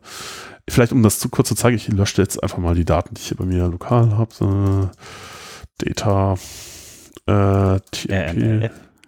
Ja, genau. äh, Ah, alles Muss man echt mit aufpassen. Ja, ja. ja, wenn du willst so ein Git-Repo löschen oder so, machst dann irgendwie Punkt Slash oder so und dann immer aus Versehen löscht man den Punkt weg, dann machst du R minus RF Slash und dann. ja, dann. Äh, immer alles als Super-User machen. Muss man, muss man hoffen, dass, dass nicht nur das Backup immer funktioniert hat, sondern dass das Restore auch mal funktioniert. ja. Äh, genau. Äh, ja, ich verwende hier äh, einfach so äh, irgendwie so Download von from URL-Funktion, die benutzt TQDM, um äh, Oh ja, TQDM ist das ist das ist eine sehr schöne Library, mit der man halt so Progress-Bars ganz gut hinkriegt. Man kann eigentlich alle Iteratoren irgendwie damit rappen. Ja, man braucht nur einen Iterator ja. und genau. Dann, und das ist, das ist auch sehr, sehr hübsch, dann sieht man ungefähr, wo man ist. Äh, und äh, ja, ja, jetzt hat das äh, irgendwie dieses Dataset halt äh, irgendwie in so ein, so ein Data-Verzeichnis geschrieben. Dann, das ist halt auch irgendwie das Tolle bei Python, dass man äh, irgendwie einen Riesenhaufen Funktionalität schon äh, in der Standard-Library mit drin hat. Äh, ist eben auch sowas drin wie tar-File, ne, dass man halt mit, mit, mit tar-Archiven äh, halt direkt irgendwie umgehen kann. Und ja, dem kann man dann halt einfach sagen, okay, pack doch mal alles aus. Und ähm, ja, dann. Äh, dann haben wir einen Pickel gebaut, oder du hast einen Pickel gebaut. Genau, dann parse ich das Ganze auf und äh, pickel das wieder raus, sozusagen, damit ich dieses Parsen nicht jedes Mal machen muss. An der Stelle hier ist es relativ egal, weil es so schnell. Also Pickel speichert einfach das Python-Objekt in der Binary einfach, also als Binärdaten auf der Platte in einem Objekt und genau. kann es genauso wieder einlesen. Pickle ist auch ein Modul aus der Standardbibliothek, genau. Und es serialisiert einfach äh, Python-Objekte, beliebige Python-Objekte einfach auf, ja, in ein Format, das man dann halt auf die Platte schreiben kann und hinterher auch wieder lesen kann. und es ist halt relativ schnell. Also CSV, äh, genau, ist oft das, was man bekommt und das, was am meisten verwendet wird. Und äh, äh ja, Pandas Real CSV-Funktion ist sicherlich so eine der wichtigsten. Aber das ist halt nicht schnell, äh, sondern das ist halt irgendwie so, ja, sagen wir mal, weiß ich nicht, vielleicht 50 MB pro Sekunde oder so, was da so durchgeht. Kommt darauf an, wie komplex das CSV ist. Und gut, für die meisten Datensätze ist das vielleicht auch, oder was die meisten Leute so haben, auch schnell genug, dass das halt irgendwie nicht so furchtbar merkbare äh, Wartezeiten erzeugt. Aber wenn man jetzt so ein paar Gigabyte äh, einlesen will, dann ist das schon, dann muss man bei CSV schon immer warten. Und äh, was ich da oft auch mache, ist halt die, äh, wenn ich CSVs habe, die ähm, zuerst irgendwie in Dataframe einzulesen mit ReadCSV und dann halt nochmal äh, irgendwie einen Pickle-File davon zu cachen, weil das Pickle äh, liest halt äh, quasi mit Plattengeschwindigkeit. Also da kann man auch so ein Gigabyte pro Sekunde lesen. Das, das, dann dauert es halt wenn man, wenn man halt so einen Dataframe, der halt irgendwie 2, 3 Gigabyte groß ist, äh, äh, äh, liest, der, der, den man auf die Platte gepickelt hat, das dauert dann halt irgendwie auch nur so ein, zwei Sekunden und nicht mehr irgendwie anderthalb Minuten, wenn man das per CSV machen würde. Und ja, das ist halt auch ganz Aber es hat natürlich trotzdem Sinn, dass man irgendwie eine CSV nimmt zum teilen, weil in so einem ja. Pickel kann halt eben alles dran sein. Das ist halt ein Binary-File. Ja, ja. Und ähm, dementsprechend wahrscheinlich nicht das Beste, um es irgendwie im nee, Internet als Austauschformat, als Austauschformat zu benutzen. Sicher, genau. sicher nicht. Also nee, das ist auf jeden Fall ein Sicherheitsrisiko, ne? Ja. Weil wenn du da irgendwelche Sachen reinlädst und da habe ich dann meinen Code reingeschrieben, dann Also wenn man das für einen eigenen Cache benutzt, ist es okay, weil das sieht ja sonst keiner, aber stimmt, so verteilen sollte. Es gibt natürlich auch Formate, die dafür gedacht sind, dass man äh, irgendwie äh, da größere Datenmengen drin hat und das halt auch äh, irgendwie teilt. Äh, ja, HDF5 oder, oder äh, Net, äh, wie heißt denn das noch? Nachfolger davon? Ja, keine Ahnung. Äh, oder halt eben sowas wie Paket-Files oder so. Aber genau, CSV ist wahrscheinlich immer noch das üblichste. Ja. Genau, ich habe das jetzt einfach nur mal so gemacht, um das zu demonstrieren, wie das geht. In dem Fall ist es halt völlig überflüssig, weil eigentlich ist das so, sind das so wenig Daten, das merkt man gar nicht. Ja, und dann hat man halt sozusagen die äh, Daten in einem Format, dass man damit irgendwie arbeiten kann. Ähm, ja, und jetzt können wir das schreiben und äh, reingucken. Genau, genau, genau. Und dann halt dieses Explorer-Notebook äh, sozusagen ausführen. Genau, und dann halt eben ja. Daten visualisieren. Äh, wir haben vorher jetzt nicht so darüber geredet, was für eine Bibliothek man dafür am besten benutzt. Was mhm. ist denn euer Favorite? Seaborn. Meiner. Ja, würde ich auch. Seaborn ist mal das, was ich normalerweise am Anfang verwende. Ähm, also Seaborn ist ähm, auf Matplotlib drauf und mhm. macht es noch ein bisschen hübscher. Ja. Genau, also finde ich auch so zum Explorieren ziemlich gut am Anfang. Sobald meine, ich finde, man hat für so Grafiktools ja ganz unterschiedliche Anforderungen. Am Anfang willst du irgendwie einfach schnell erstmal irgendwie ein bisschen was bekommen, dass es irgendwie dir ein Gefühl dafür gibt. Dann gibt es den Anwendungsfall, dass man irgendwelche High-Resolution-Charts machen möchte am Ende, um sie zu präsentieren, die dann irgendwie, wo dann wichtig ist, dass die Achsenbeschriftung stimmt für irgendwie ein Meeting mit Vorstand oder für eine Publikation oder so. Und ich persönlich habe dann immer noch mal so einen dritten Anwendungsfall, wo ich so ein Diagramm benutze, um damit irgendwie kontinuierlich zu arbeiten, um irgendwelche Modellmöglichkeiten zu visualisieren und die dürfen dann gerne auch sehr mächtig und ja, teils überladen sein und so weiter. Und da finde ich Simon zum Beispiel jetzt irgendwie auch zu kompliziert, um jetzt viele verschiedene Sachen zu machen. Ich benutze da Alt eher sehr gerne zum Beispiel. Ja. Mhm. mhm. Ähm, ja. Kann ich sehr empfehlen. Das ist halt die Möglichkeit dann quasi ähm, Alter, ihr, Alter, Alter. Mhm. Genau. Ähm, baut unten drunter auf Vega auf vom, vom der Visual, von der Visualisierungsengine und ähm, folgt halt diesem Paradigma von ähm, Grammar of Graphics, mhm. wo man halt quasi verschiedene Charts quasi übereinander kombinieren kann. Ähm, relativ einfach und genau, ähm, die benutze ich jetzt seit ein paar Monaten sehr, sehr gerne. Ja. Kennt jemand von euch äh, Bouquet? Ja, ja, genau. Habe ich mal eine Weile mitgearbeitet, irgendwie bin ich da nie so richtig reingekommen, aber das kann auch an mir liegen. Ja, Bookie ist halt eine so, für, für, äh, ist für interaktive Geschichten halt sehr schön. Das ist halt eine der beiden Möglichkeiten, um Plots äh, so ein bisschen interaktiver hinzubekommen. Andere wäre Plotly. Genau, die benutze ja. ich dann lieber. Ja, genau, ich auch. Aber Bookie ist, glaube ich, auch nicht so schlecht. Also zum Beispiel die ähm, Visualisierung, was äh, gerade auf dem Cluster passiert, äh, im, ähm, bei Dask ist halt auch basiert auf Bookie. Und das ist auch relativ beeindruckend, was sie damit machen. Aber ähm, ja, nee, Plotly ist auch das, was ich ein bisschen lieber finde. mit D3.js dann irgendwie noch gemoddet irgendwie oder so? Kann das sein? Genau, ich glaube, mhm. basiert unten drunter auf D3. Ja, oder? ich meine auch. Äh, äh, eben gerade, weil man das halt eben auch dann auch auf Webseiten gut verwenden kann und ähm, zum Beispiel, wenn man jetzt irgendwie ein Dashboard hat, äh, ähm, dann kann man halt sehr, relativ simpel äh, irgendwie mit Plotly halt auch die Visualisierung, die man sonst normalerweise im Notebook hat, hätte oder so, halt einfach auf eine Webseite packen. Und das ist natürlich auch sehr praktisch. Ähm, genau. Ja, äh, im D3 kann man aber auch verwenden. Man kann auch in Notebooks äh, irgendwie halt die Daten, das kann man natürlich nicht mit unendlich vielen Daten tun, aber äh, man kann die halt auch in JavaScript äh, reinbringen. Also man kann ja auch sozusagen äh, im Browser äh, äh, via JavaScript Dinge im Notebook ausführen. Ja, dann sagt man halt der, der, Zelle, der Zelle sozusagen irgendwie hier, du bist jetzt eine JavaScript-Zelle und hier kommen die Daten von Python her. Also es gibt unterschiedliche Wege, wie man das, wie man die Daten von Python dann zu JavaScript äh, irgendwie rüber schaufelt. Und dann kann man da auch mit D3 irgendwelche Dinge machen. Wenn man zum Beispiel so irgendwie so, so, so ein Force-Graphen, äh, wenn man so ein Graphen-Layout hat, äh, irgendwie, was man irgendwie darstellen möchte, und man möchte jetzt an irgendeinem Knoten ziehen und dann soll das so rumwobbeln oder so, gibt es häufig, dann geht das natürlich mit, äh, äh, also ich wüsste jetzt nicht, dass es da irgendwas in Python gibt, was man da nehmen kann. Kann sein, dass es mittlerweile auch mit, mit, mit Bouquet oder so geht, keine Ahnung. Aber mit D3 geht das natürlich schön. Da gibt es einige sehr, sehr äh, witzige interaktive äh, Visualisierungsgeschichten. Und das kann man halt auch im Notebook verwenden. Wenn man, äh, aber es ist, ist, so ein bisschen fummelig, aber äh, geht auch. Habt ihr eine Lieblingslösung, um dann nochmal so ein bisschen komplexer wirklich so Dashboards zu bauen, die für euch gut funktioniert?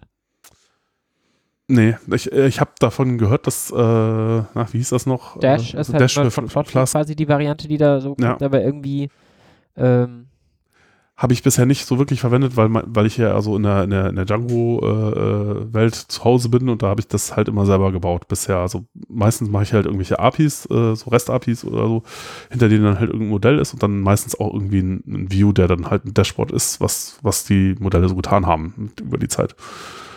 Ja, und ähm, nee, aber äh, genau, eigentlich, äh, was man, was man gerne hätte, wäre sowas wie Shiny für, für R, aber ich glaube, da ja, also, Dash versucht mh. genau das zu sein, aber aktuell ist es das, finde ich noch nicht. Ja, ja ich ja, bastel auch gerade an so einem eigenen Visualisierungsding darum, aber das ist noch nicht so weit. Ja. Ja, gut. Ähm, haben wir unsere Daten ausreichend visualisiert, würde ich sagen. Genau. Wollen wir uns äh, mal dem Modelltraining widmen? Ja. Äh, okidoki. so. Ja. Wie trainieren wir denn das Modell? Also wir haben jetzt die ganzen Daten, wir haben den schon mal angeguckt, wir wissen so ein bisschen was, du hast herausgeschrieben, was man damit so alles anstellen könnte, äh, warum, wieso, weshalb man irgendwelche Features braucht und wir wissen natürlich, was wir vielleicht rausbekommen wollen oder wissen wir es nicht. Also idealerweise ja. wissen wir, dass wir irgendwelche Zusammenhänge finden möchten, aber ähm, Genau, und wir haben ja jetzt in dem Fall ein ähm, Supervised Machine Learning Problem, weil wir wissen halt eben für diese ganzen Artikel, welche Tags da hinten nachher dran stehen sollen. Also wir versuchen ja quasi für einen Artikel einen gewissen Tag zu identifizieren ähm, und den kennen wir. Wenn wir den nicht kennen würden, dann wäre es quasi unbekannt, dann müssten, könnten wir nur versuchen, irgendwie ähnliche Artikel zusammen zu gruppieren. Mhm. Aber dadurch, dass wir die kennen, ähm, können wir jetzt halt eben versuchen, ähm, einige von denen zu nehmen, da so zu tun, als würden wir sie nicht kennen, auf den anderen, wo wir sie kennen, unser Modell zu trainieren und dann eben quasi auf den, wo wir sie quasi weggestrichen haben, eine Prognose zu machen und es zu vergleichen. Das ist halt eben ja. wesentlich, was man tut mit einem Training und eben so einem, einem sogenannten Testset. Genau, äh, ja, also da gibt es zum Beispiel das, das Notebook äh, einfach nur Linear, äh, Linear Model und äh, genau, wenn man da äh, sozusagen die ersten paar Zeilen äh, ausführt, sieht man auch schon nochmal noch quasi, da hat man die Trainings- und Testdaten ähm, äh, äh, und das sind irgendwie 7077 äh, Trainingsdokumente, 3000 Testdokumente in dem vorgegebenen Split. Und ähm, ja, man hat ja jetzt sozusagen die Labels eher als Liste von Klassen in den, äh, also wenn ich mir jetzt zum Beispiel Train Labels äh, mal anschaue, äh, dann ist es halt eine Liste von Listen und ähm, ja, jede, jede, äh, jedes Element dieser Liste, der, der großen Liste außenrum, ist halt sozusagen eine Liste der äh, Tags, äh, die halt zu dem entsprechenden Dokument gehören. Und das ist halt in dem Fall jetzt so, weil wir jetzt eben so einen Multiclass, Multilabel-Problem Mhm. haben. Also Multiclass besagt einfach nur, dass wir eben diese verschiedenen Klassen haben. Also wenn wir nicht nur Ja oder Nein sagen, sondern hier halt eben diese 90 Tags, die es gibt, quasi haben, dann haben wir erstmal nur ein Multiclass-Problem. Aber jetzt kann es halt auch sein, dass einer dieser Artikel eben mehreren von diesen Tags zugewiesen ist. In dem Moment haben wir dann halt eben auch ein sogenanntes Multi Multilabel-Problem.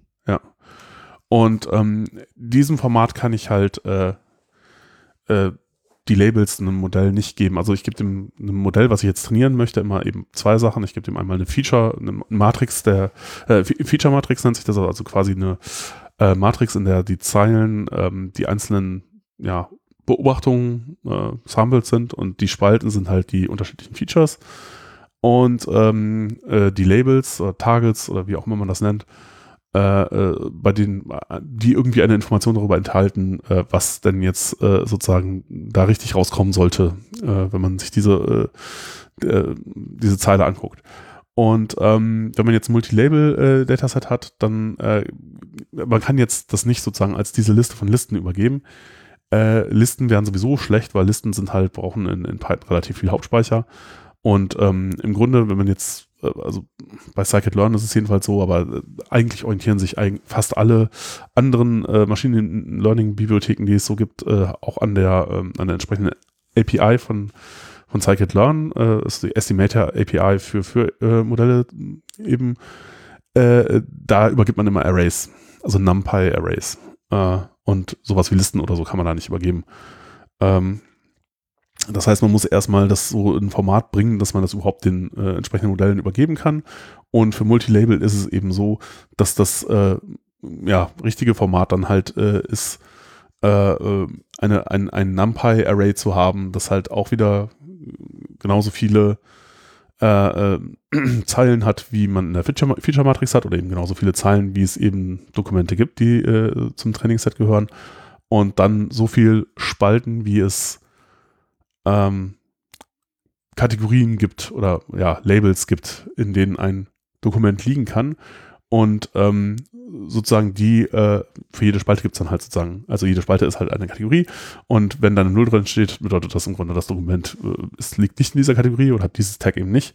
Wenn eine Eins drin steht, dann heißt es, okay, äh, ja, das ist sozusagen die richtige Kategorie für dieses Dokument. Und ähm, genau, dafür gibt's äh, aus dem Scikit-Learn Preprocessing-Modul halt ein Ding, das nennt sich Multilabel Binarizer und dem gibt man einfach diese Liste von Listen und dann spuckt das halt eine richtig formatierte, äh, richtig formatiertes NumPy-Array aus. Also das ist auch sowas, das muss man, also diese ganze Transformation, das muss man nicht selber machen, da gibt es eigentlich für alle Geschichten, die man da so haben kann, fertige, äh, fertige Lösungen schon. Ja, man kann sich, glaube ich, auch aussuchen, was dann mit den Werten, die da nicht reinpassen, irgendwie geschehen soll und sowas.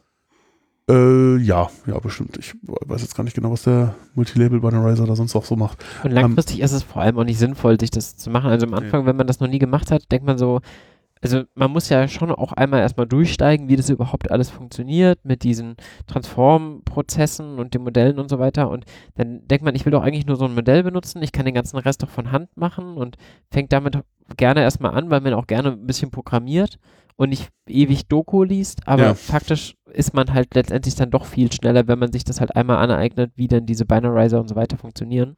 Ja. Ähm, Genau, ähm, ja. Und ähm, dann ähm, hat man quasi das gleiche Problem, nur äh, irgendwie ein bisschen anders. Auf der Feature-Matrix-Seite halt eben auch, ja, denn man hatte erstmal Text. Den kann man jetzt so in ein Modell nicht rein, reinwerfen, weil äh, ja, ist halt, ähm, also letztlich ist eine, ist eine Feature-Matrix eigentlich immer äh, mh, sollten das eigentlich immer mehr oder weniger Float-Werte sein, die da letztlich drin landen. Und das ist halt ein NumPy-Array von, von irgendwie Float-Geschichten und das ist Text halt nicht. Man muss jetzt erstmal Text irgendwie in, in Zahlen äh, äh, irgendwie umwandeln und das ist halt äh, schon so eine Art, man nennt das halt Feature-Extraktion. Ähm, also man macht äh, sozusagen aus, aus Text äh, irgendwie äh, eine Reihe von Features, also Spalten in einer Feature-Matrix.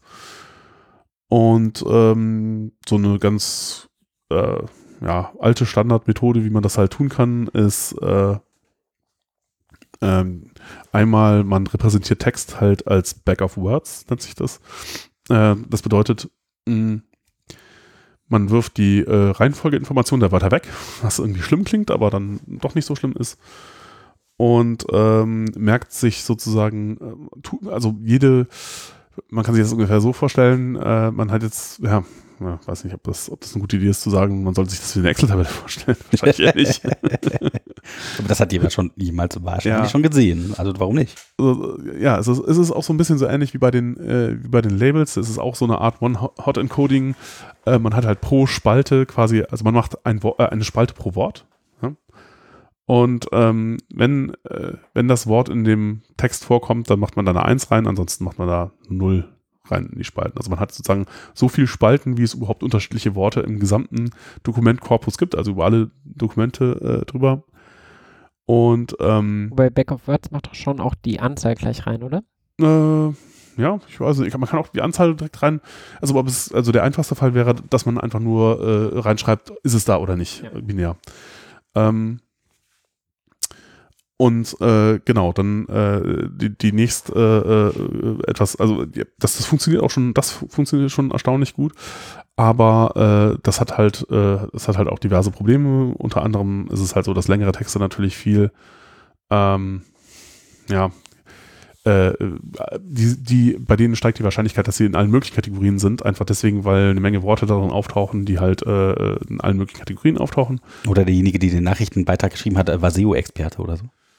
Ja, ja, genau. Das, äh, das ist, das, das wäre halt etwas, was man versuchen wollen würde zu verhindern, dass das halt so eine große Auswirkung hat, wenn da irgendwie eine lange Liste von vielen unterschiedlichen Wörtern drin steht.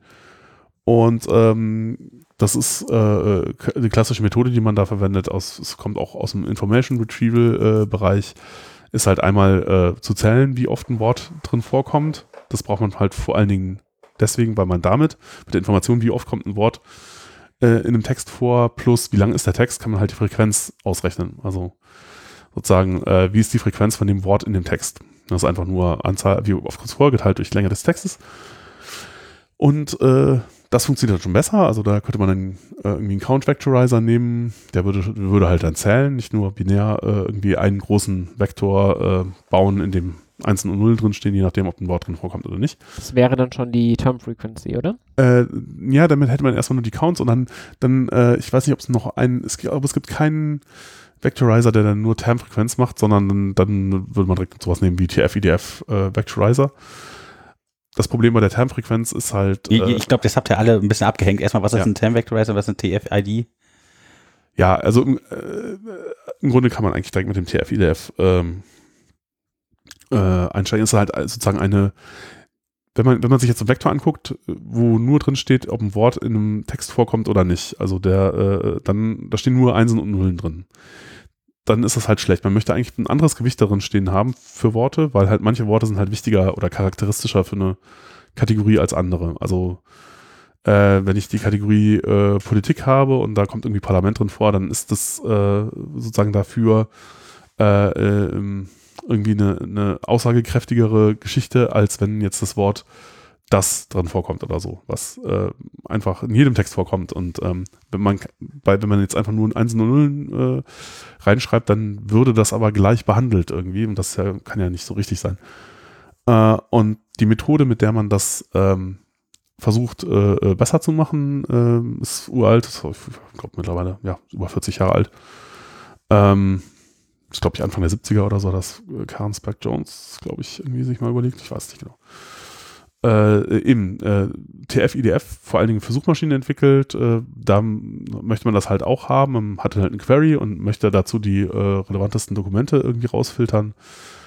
Ähm, und diese Gewichtungs, äh, äh, dieses Gewichtungsding nennt sich halt TF-IDF, also Term Frequency mal Inverse Document Frequency. Term, äh, Term Frequency ist einfach nur die Frequenz von dem Wort in dem Text. Also das ist einfach nur Count, wie oft kommt das Wort vor in dem Text, geteilt durch wie lang ist der Text, mal äh, Logarithmus von äh, ja, genau. Wie kann den an der Stelle auch nicht genau. Äh, geteilt durch, wie oft kommt das Wort irgendwie äh, in allen Texten vor, sozusagen. Also das Ding wird halt höher, je höher, desto äh, seltener es ist. Also sozusagen, wir, und man nimmt dann mal den Logarithmus, damit es nicht ganz so schlimm wird, damit es halt so ein bisschen ein bisschen flacher. Fl äh, ja. Genau, genau. Weil man möchte halt auch nicht so total krasse äh, Unterschiede haben. So, es soll sich so ein bisschen auswirken, aber Genau. genau. Das ist vom Prinzip her die Spezifität des Wortes. Also, ja, ja wie charakteristisch, wie, wie ist das ein Wort, was ständig vorkommt oder was halt eben relativ selten vorkommt, mhm. gewichtet mit, wie häufig kommt dieses Wort in dem Text vor, gibt halt ein ganz gutes Maß darüber. Ähm, ja, ist das speziell für diese Kategorie da oder nicht, ja? Genau. Ja, und, da müsste man tatsächlich aber auch eine Datenbank haben, der alle Wörter irgendwo schon in gewisser Häufigkeit vorkommen, also zumindest die, die so allgemein rausfallen. Ja, das, das ne? ist natürlich das so eine interessante Geschichte. Ne? Wie kommt man an diese, diese, diese Gewichte eigentlich ran? Und wenn man jetzt zum Beispiel irgendwie das mit dem Cross-Validation und Trennen in Trainings- und äh, Testsets selber machen würde, dann läuft man direkt da in solche Probleme rein. Ne? So wie, wo, wo berechnet man eigentlich die Gewichte? Nimmt man alle Daten, die man hat, um die auszurechnen? Hm, hat man da nicht, liegt, liegt man da nicht die, die Tester, äh, dann liegt man nicht die Informationen über das Test-Dataset schon in das Training mit rein? Ja, also vor Darf man das machen? Ist halt auch die Frage, wie gut sind deine Tester? Also sind die halt verteilt? Sind die homogen? Hast du da eine verschiefe Verteilung zum Beispiel oder sowas? Mhm. Das wäre dann auch irgendwie doof, weil ähm, dann die Sachen, die schief drin liegen, dann überproportional drin vertreten sind und du vielleicht von den Sachen, die äh, da selten drin sind, nicht so viele Genau, aber dieses Problem, ja. was du gerade sagst mit, mhm. mit dem Training und den Testdaten, ist halt wirklich so ein klassisches, du, äh, also du hast eigentlich nur zwei Optionen. Entweder ich sage, ich trainiere mein TF-IDF auf allen meinen Daten, auch vom Testset, dann habe ich halt alle Wörter wirklich drin, die mhm. potenziell mhm. vorkommen können nachher, aber dann habe ich halt eben die Gefahr von Inf Information Leakage, also das heißt einfach, die Daten, die mir eigentlich ja potenziell unbekannt sind. Ich will ja nachher auf Daten generalisieren, die ich noch wirklich gar nicht kenne. Das Testset ist ja nur eine Abstraktion, um irgendwie am Anfang damit trainieren zu können. Ähm, dann tue tu ich so, als würde ich diese Informationen eigentlich nicht kennen, aber in Wirklichkeit habe ich sie ja doch irgendwie verarbeitet. Auf der anderen Seite, wenn ich das nicht mache, passiert es mir halt, dass ich im Testset irgendwelche Wörter habe, die ich so gar nicht habe und dann habe ich dazu quasi keinen IDF-Score, keinen validen. Mhm. Ähm, Genau, und dann gibt es halt im Endeffekt, brauchst du halt entweder ein sehr, sehr großes Datenset, dass du das irgendwie selber machen kannst und hast, oder du kannst halt auch quasi ein Datenset benutzen, quasi, also für so eine Generalität von Wörtern könntest du jetzt auch ein öffentliches ja. Datenset benutzen. Wikipedia oder sowas. Genau, aber dann ja, ist es halt nicht so spezifisch auf deinen Anwendungsfall wahrscheinlich. Und vielleicht ist das Wort ähm, Enzyklopädie in der Wikipedia selbst irgendwie viel häufiger und viel unspezifischer, als es bei dir jetzt im Wort vielleicht wäre. Mhm. Äh, bei dir in deinen Daten vielleicht wäre. Ja. Genau, also ist auch wieder so ein Abwägungsding. Wie geht man damit um? Ja. Und äh, ja, hier ist es zum Glück halt äh, irgendwie alles schon äh, sozusagen, sind diese, diese Geschichten vorgegeben und wir ermitteln die Zahlen halt sozusagen nur auf den Trainingsdaten und äh, fitten das halt nur auf den Testdaten. Also äh, ja äh, äh, fitten das nur auf den Trainingsdaten und transformieren nur die Testdaten. Also äh, sozusagen ja. Ähm, Übrigens gerade spannend, mir kommt gerade der Gedanke, ähm, ist es denn tatsächlich dann so, dass nicht ein größeres Datenset eine bessere Methode äh, verursacht, sondern tatsächlich der, das richtige Datenset, was das, das Wichtige ist, als die Menge an Daten?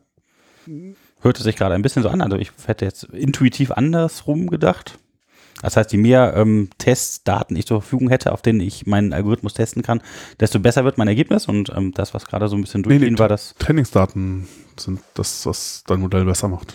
Ja, genau. Testdaten. Äh, also das meinte ich mit. Achso, äh, gerade nochmal verwechselt wahrscheinlich. Ja, okay, ja, genau. Ja, ja, je mehr Trainingsdaten hast, desto besser. Aber also, weil dann würde man Wikipedia zum Beispiel schon nehmen können, wenn das korrekt gelabelt ist. Ja, dann würde das dazu führen, also selbst wenn da mehr nee, aber, die drin stünde. Ja, aber Wikipedia ist ja jetzt für deinen Anwendungsfall nicht gelabelt. Ja, genau. Äh, wenn ich das und, gelabelt hätte, das war ja dann das. Und das ist natürlich wahrscheinlich eben anders. Das ist halt das Problem. Das ist anders verteilt als dein, als das, was du äh, irgendwie benutzen willst. Also das ist dann aber doch halt nicht die Menge der Daten, sondern die müssen halt schon matchen. Also ich brauche halt so den ja, ja. Scope in die richtige Richtung schon. Ja, das heißt, da kann halt ein Riesenproblem daraus entstehen, wenn ich irgendwas rausfinden will, was ich überhaupt nicht beschrieben habe in den Daten, dann ist äh, Murks. Genau, und ja. ein Stück weit muss man da jetzt auch nochmal unterscheiden. Wir haben ja gerade so ein bisschen davon geredet, wie kriege ich denn die Spezifität von den Wörtern. Da geht es ja darum, wie überführe ich unseren Text überhaupt erstmal in so eine Zahlenmatrix, auf den wir dann basierend unser Training ausführen können. Und um das, ja, das Transformieren von den Textdaten zu so einer Zahlenmatrix zu machen, da kann ich vielleicht durchaus einen größeren globalen Korpus nehmen, den ich da quasi für die Wörter benutze zum Umwandeln. Wenn ich dann allerdings wirklich mein Modell trainiere, dann macht es natürlich überhaupt keinen Sinn, das irgendwie mit Wikipedia-Daten zu machen, wenn ich eigentlich dann meine, meine Art Artikel machen möchte, weil das ist wahrscheinlich dann anders. Ja das, das gibt es auch noch in diversen äh, anderen, äh, äh, also da gibt, das Problem kriegt man halt auch immer wieder. Also wenn man jetzt zum Beispiel äh, das jetzt TF-IDF ist äh, halt auch so ein klassisches Verfahren und ist, man kann es auch noch relativ leicht verstehen. Insofern äh, ist das eigentlich, glaube ich, ein ganz guter Kandidat, um das da zu benutzen. Was man jetzt, wenn man das, wenn man ein echtes Problem hätte, auf jeden Fall wahrscheinlich auch noch machen wollen würde, ist so sogenannte Word Embeddings. Also man würde halt nicht nur einfach nur äh, sozusagen pro Wort eine Dimension nehmen, sondern man würde ähm, ja diese, äh, diese, diese Worte halt aus jeder, aus jedem Wort mehrere Dimensionen erzeugen und hat sie sozusagen eingebettet in so ein ähm, äh, ja. Ja, also was man, was, was man mit Word Embeddings macht, ist, man projiziert jedes Wort in einen mehrdimensionalen Vektorraum mhm. Und dadurch, dass ähm, in diesem Vektorraum alle Wörter irgendwie abgebildet sind, kann ich jetzt mathematische Operationen darauf abbilden und kann vor allem gucken, ob sich zwei Wörter ungefähr im selben Bereich dieses Vektorraums ähm, befinden.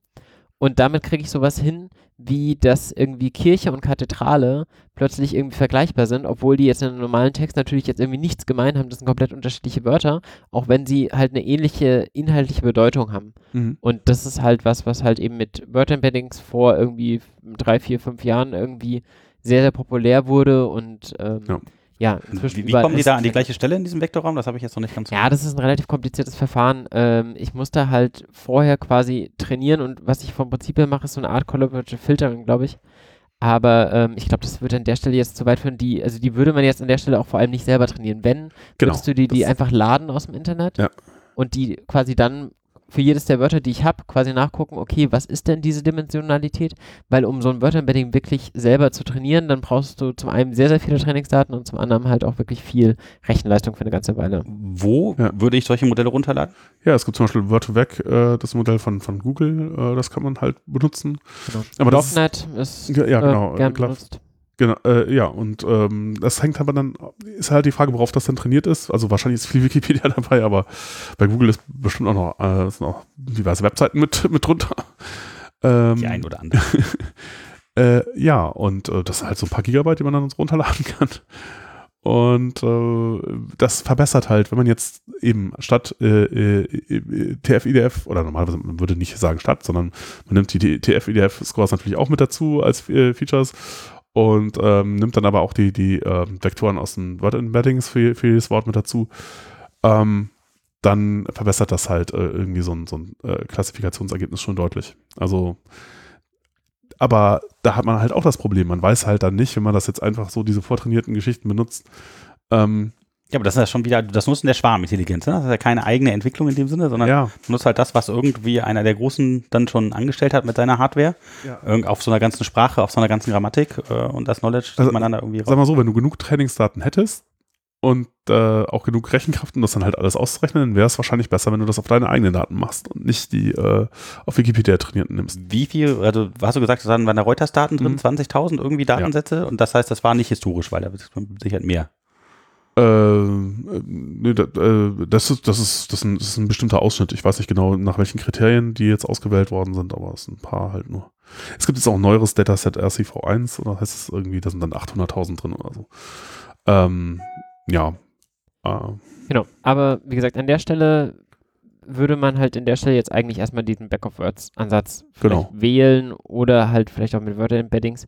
Aber ähm, genau, wir, wir waren ja so ein bisschen stehen geblieben bei den Label-Binarizern. Und ich, ich finde, man sollte da nochmal so dieses Interface ein bisschen beschreiben, was wir benutzen, mhm. ähm, weil das ist sowas ganz generisch, was sich auch inzwischen alle möglichen Bibliotheken auch außerhalb von Scikit-Learn eigentlich abgeschaut haben. Da gibt es halt immer im Wesentlichen zwei Operationen.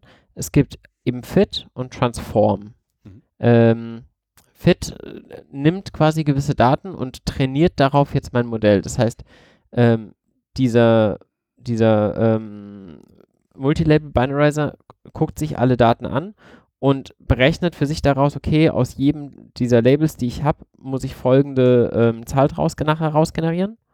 Und wenn ich das einmal gemacht habe, gefittet habe, dann kann ich danach halt diesen Label Binarizer immer transformieren auf irgendeinen beliebigen Text. Und der nimmt dann quasi diesen, diesen selben, diese selbe Abbildungsmatrix von Wörtern zu Zahlen und, und überträgt die auf den neuen Text. Und ich kann natürlich auch beides gleichzeitig anwenden, dann mache ich halt eben so wie in dem Notebook hier fit transform. Dann ähm, fittet er erst darauf und dann transformiert er auch gleich die Eingangsdaten. Genau, ja. ja, das ist jetzt halt inzwischen echt so ein super Standard äh, äh, äh, Interface geworden und ähm, das Schöne ist halt, dass ich im Grunde jedes Modell, da, oder wenn ich jetzt eine Klasse habe in Python, die diese Methoden implementiert, äh, ich brauche vielleicht noch ein bisschen mehr, muss, muss man noch mal, äh, muss man, muss man noch gucken, aber ähm, kann ich die halt auch in, äh, in allen, ja, das, das, dazu kommen wir dann später auch noch mal Pipelines äh, und so verwenden äh, und ähm, Modelle, die halt diese API implementieren, sind halt, werden dadurch austauschbar. Das ist halt auch total toll, weil ich dann halt sozusagen einfach nur äh, über eine Liste von Modellen gehen kann und dann äh, werfe ich die da rein und gucke halt hinterher, was rauskommt und ich muss das halt nicht für jedes Modell irgendwie einzeln nochmal anpassen. Ja. Äh, genau, wir waren, ja, äh, was wollten wir machen? Wir wollten ja, jetzt haben wir Texte eigentlich unsere Zahlenmatrix. Eigentlich sind wir jetzt bereit, um darauf Modelle langsam zu trainieren, oder? Genau, wenn ich jetzt, äh, genau, ich habe hier einen äh, äh TF-EDF Factorizer äh, sozusagen instanziert, dann den gefittet auf den Trainingsdaten. Dem kann man auch noch alle möglichen Optionen äh, mitgeben, was ich jetzt hier nicht getan habe, aber äh, also der, man kann ihm noch sagen, wie er tokenisieren soll oder gewisse Stopwörter rauswerfen, ja. was man auf jeden Fall machen würde, aber ja. Ja, genau, und da, aber halt irgendwie äh, das noch irgendwie smoothen soll oder ob äh, ach, man kann welche welche Norm man kann alles Mögliche da angeben. Ähm, und ähm, genau, den, den habe ich am Trainingsdaten gefüttert und ich benutze den jetzt, äh, die Transform-Methode, um damit sozusagen die Texte und äh, aus, aus, aus den Trainingsdaten und aus den Testdaten in äh, so Feature-Matrizen zu verwandeln. Und äh, genau, äh, das sind dann hinterher, ja, das ist auch nochmal so eine kleine Spezialität. Äh, das ist jetzt natürlich ein, das, was dabei rauskommt, hat relativ, also die Matrix, die da rauskommt, normalerweise würde man jetzt denken, kommt einfach nur ein NumPy-Array raus, irgendwie Zahlen so viel, wie es äh, Trainings, äh, wie es Dokumente gibt, spalten so viele, wie es Wörter gibt. Hm, das Problem dabei ist natürlich so ein bisschen, äh, die allermeisten Werte in dieser Tabelle sind null, weil ja die allermeisten Worte halt nicht in den, nicht in allen Te Texten vorkommen, sondern ähm, ja, also äh, pro Text habe ich halt eine Teilmenge der Worte, die überhaupt vorkommen, aber nicht eben nicht alle äh, äh, und die allermeisten äh, kommen halt nicht in dem Text vor. Also man hat natürlich, je mehr Nullen, je mehr Texte man hat. Ja. Je mehr unterschiedliche Wörter man hat. Ja, genau, je, äh, richtig. Äh, ja, genau, also es ist ja dann wäre wahrscheinlicher, dass du mehr Texte hast, dass du mehr unterschiedliche Wörter hast. Ja, wobei, also, ähm, genau, wenn ich dann Texte habe, die alle sehr, sehr ähnlich sind, habe ich dann natürlich auch viele Einser vom Prinzip her. Das heißt einfach quasi wie, wie Sparse ist meine Matrix, ja, genau, das genau. Wort dafür. Das also, ist, äh, genau, Sparse. Äh, die Daten sind halt sehr sparse und äh, das ist halt ein, ein Problem äh, oder ist halt äh, sehr verschwenderisch, was Hauptspeicher angeht, wenn man tatsächlich die Werte speichern würde. Und es gibt dann so, ja, aus dem SciPy Modul irgendwie gibt es dann Klassen, die sich halt mit, mit Sparse, mit dem, mit dem Speichern von sparsen Matrizen irgendwie beschäftigen.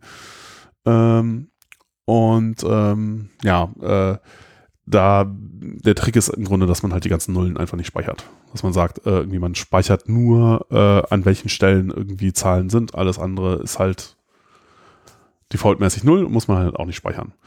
Äh, und man kann sich das auch im Grunde so vorstellen, also die interessante Operation, die man jetzt auf sowas ausführt, zum Beispiel wenn man jetzt eine Suchmaschine hat, würde man äh, irgendwie eine Cosinusdistanz hm, ausrechnen zwischen einem Dokument und einer Query äh, das heißt, äh, sozusagen einfach nur das Skalarprodukt. Man würde den Query in Vektor verwandeln, ein Dokument äh, äh, in Vektor verwandeln und dann bildet man einfach das Skalarprodukt zwischen den beiden.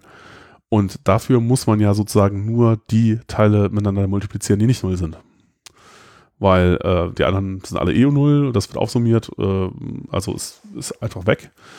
Und äh, daher ist das natürlich toll, wenn man eine Struktur hat, die sowieso, wo sowieso nur die, die Teile gespeichert sind, die nicht null sind und dann äh, ist es halt alles, muss man nicht so viel speichern und äh, äh, hat trotzdem alles, was man braucht, um halt äh, damit rechnen zu können.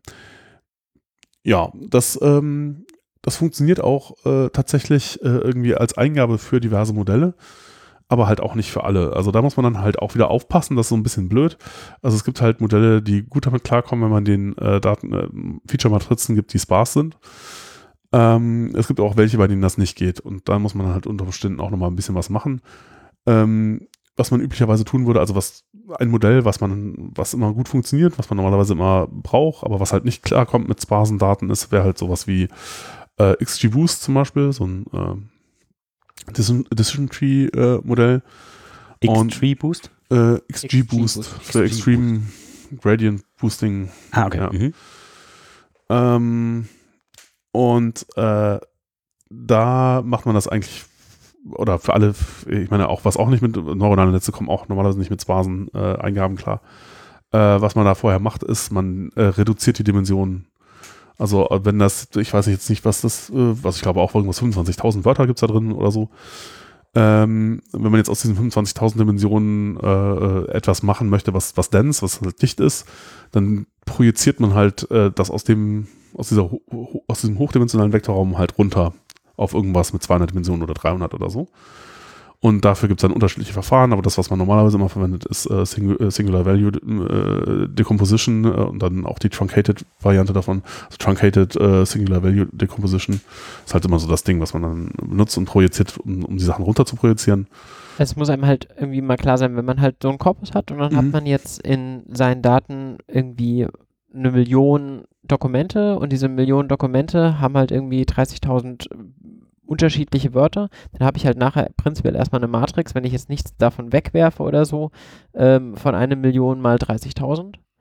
Ähm, und das kann natürlich dann beliebig mit größeren Datensätzen noch größer werden. Und der Gedanke an der Stelle ist einfach, mit so einer Dimensionalitätsreduktion verliere ich theoretisch Informationen, aber ähm, es gibt halt viele Dimensionen oder viele dieser Spalten, die sich sehr, sehr ähnlich verhalten werden. Also der Optimalfall für eine Dimensionalitätsreduktion ist, dass zwei Spalten oder zwei Zahlen quasi komplett gleich sind, weil dann verliere ich quasi keine Informationen darüber, wenn ich einfach sage, dass diese beiden Spalten, wenn ich die beiden quasi zusammenlege. Und wenn zwei Spalten sehr, sehr stark korreliert sind, dann verliere ich auch nicht viele Informationen in dem Moment, wo ich die beiden irgendwie zusammen auf 1 abbilde. Also die, ähm, wenn die Spalten ja Wörter sind, dann ist ja gleiche Wörter relativ unwahrscheinlich, aber dann musste man tatsächlich diese Kombination finden aus der Grammatik, die wir eben hatten, halt das Modul laden dann, was war das, ähm, WordConf, irgendwas, von Google, Achso, Äh, wird weg, aber ähm, weg, genau. Und das konnte man ja nehmen als Information, um irgendwie so eine Kovarianz in den Wörtern festzustellen und die halt dann so zu gruppieren, dass die halt dann zusammenfassen und die Theoretisch so kann es aber auch vorher der Fall sein. Also mal angenommen, ich habe zum Beispiel einen Namen drin, mit einem Vornamen und einem Nachnamen und der kommt halt tatsächlich nur in einem der Texte vor. Mhm. Dann habe ich da natürlich zwei Spalten für. Ne, einmal der Vorname, einmal der Nachname und die haben genau einmal eine 1 für ein Dokument. Dann die, sind diese beiden Spalten natürlich perfekt korreliert. Mhm. Und dann können die natürlich auch beliebig ähm, von der Dimensionalität auf einer reduziert, ähm, projiziert werden. Mhm. Also würde man da nur einen von beiden wegschmeißen oder sagt man einfach, ja, das ist eigentlich nur in einem Dokument, ist eigentlich egal. Letztendlich machst du das selber gar nicht, sondern ähm, der Algorithmus überlegt sich einfach selbstständig, wo verliere ich am wenigsten Informationen, indem ich die runtergebe und was ich von außen nur sage, ist, auf welche Zieldimension will ich gerne. Also das, das dann einfach 300 äh, reicht. Genau, Mhm. Ja, genau. genau. Und der, der projiziert es für dich runter, aber das ist die Logik, die dahinter steht. Mhm, mhm. Genau, und dabei geht praktisch äh, oder nur sehr wenig Information verloren. Das funktioniert halt ziemlich gut. Mhm. Genau. Also das ist halt auch so, aber das ist halt irgendwie dann doch so eine Geschichte, wo dann, wo man nicht immer äh, irgendwie alles gleich verwenden kann, so, weil es gibt halt Modelle, die kommen halt mit Sparsendaten klar und manche halt nicht. Ähm, ja, äh, genau, genau, genau. Gut, aber jetzt wollen wir mal ein Modell Ja, trainieren. Modell Oder? trainieren, genau. Dafür gibt es dann halt auch äh, irgendwie einmal äh, eine Abstraktionsgeschichte, um halt dieses Multilabel-Ding sozusagen, also es gibt, es gibt einige Modelle, die automatisch Multiclass können, aber Multilabel, äh, da, da muss man halt, braucht man halt noch so einen Wrapper außenrum. Und ähm, eine einfache Art, wie man halt sozusagen ähm, aus einem Modell, also was alle Modelle können, ist halt binäre Klassifikation, das ist halt auch das einfachste. Und man kann jetzt äh, natürlich aus binärer Klassifikation quasi automatisch eine Multilabel-Klassifikation äh, machen, indem man einfach für jede Klasse eins gegen alle anderen ein Modell trainiert, was dann binäre Klassifikation macht. Sozusagen. Und dann, das muss man aber auch nicht selber machen, sondern da gibt es dann halt schon ein äh, äh, vor, vorgefertigtes Ding aus äh, Scikit-Learn Multiclass. Äh, das Ding heißt One versus Rest Classifier. Und äh, der tut das dann und äh, man kriegt das gar nicht mit, sondern steckt einfach nur das eigene Modell, was man verwenden möchte, da rein und äh, dann passiert das automatisch. Und dann gibt es halt noch ein ähm, von, äh, von Scikit aus dem Scikit-Learns Met Matrix-Modul äh, eine Classification Report-Funktion, die halt einem dann so eine ganz schöne Übersicht gibt, was dann jetzt passiert ist mit den Testdaten, wenn man die dann nochmal durch das äh, trainierte Modell durchgibt. Und ähm, ja, so äh, eines der ersten Modelle, die man immer so ausprobieren würde, äh, denke ich mal, ist so Logistic Regression. Ne? Das ist ein, ähm, auch ein äh, äh, Klassi Klassifikationsmodell. Das äh, heißt bloß Regression. Das ist nicht so. Ähm, ja, ja das ist, ist auch total. Habe ich am Anfang auch lange Zeit verwirrt, dass ein Regress, ein, ja, eine Methode, die Regression im Namen hat, mhm. in Wirklichkeit eine Klassifikation ist, aber. Ja, ist halt irgendwie. Das ist halt die, die, die, der Algorithmus, der im Endeffekt dahinter steht. Sollte man nicht zu tief drauf reingehen. Genau, genau.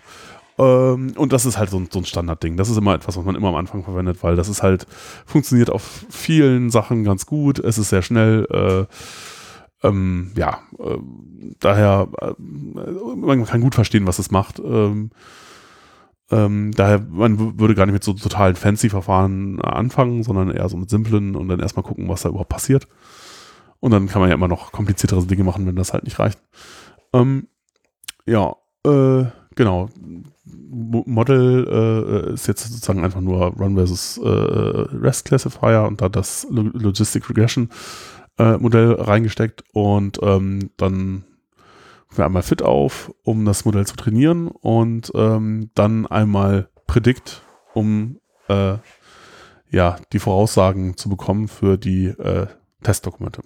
Ich finde, das ist jetzt und, ein sehr gutes Beispiel für, wie so ein echtes Welt-Data Science-Projekt aussieht. Weil, wenn man jetzt irgendwie sagt, also wenn man von außen dann nativ drauf, äh, äh, naiv drauf schaut mhm. und denkt sich so, so schwer kann es doch nicht sein. Du machst irgendwie Hello World, ähm, irgendwie Regression oder Klassifikation, dann findest du halt einfach, irgendwo werden Daten vorgefertigt richtig geladen und dann nimmst du das Modell, importierst es, machst ein Fit, machst ein Predict und hast dein Ergebnis. Also das eigentliche Modell trainieren ist kein Problem, aber wir reden jetzt hier schon eine Stunde, eine halbe, äh, ja, halb oder so ja. darüber, wie wir da hinkommen. Und das, das ist die Schwierigkeit bei dem Ganzen, dass es halt in Wirklichkeit dann doch nicht so trivial ist, dass man halt eben irgendwie Multiclass oder Multilabel hat oder sehr große Matrizen oder Dimensionalitäten reduzieren muss und Features ingenieren. Ja. Und genau, dieser Weg dahin ist das Komplizierte. Genau, und genau. dann haben wir aber jetzt eine Prognose raus und müssen uns überlegen, wie gehen wir mit der um, wo es auch wieder anfängt, komplizierter zu werden.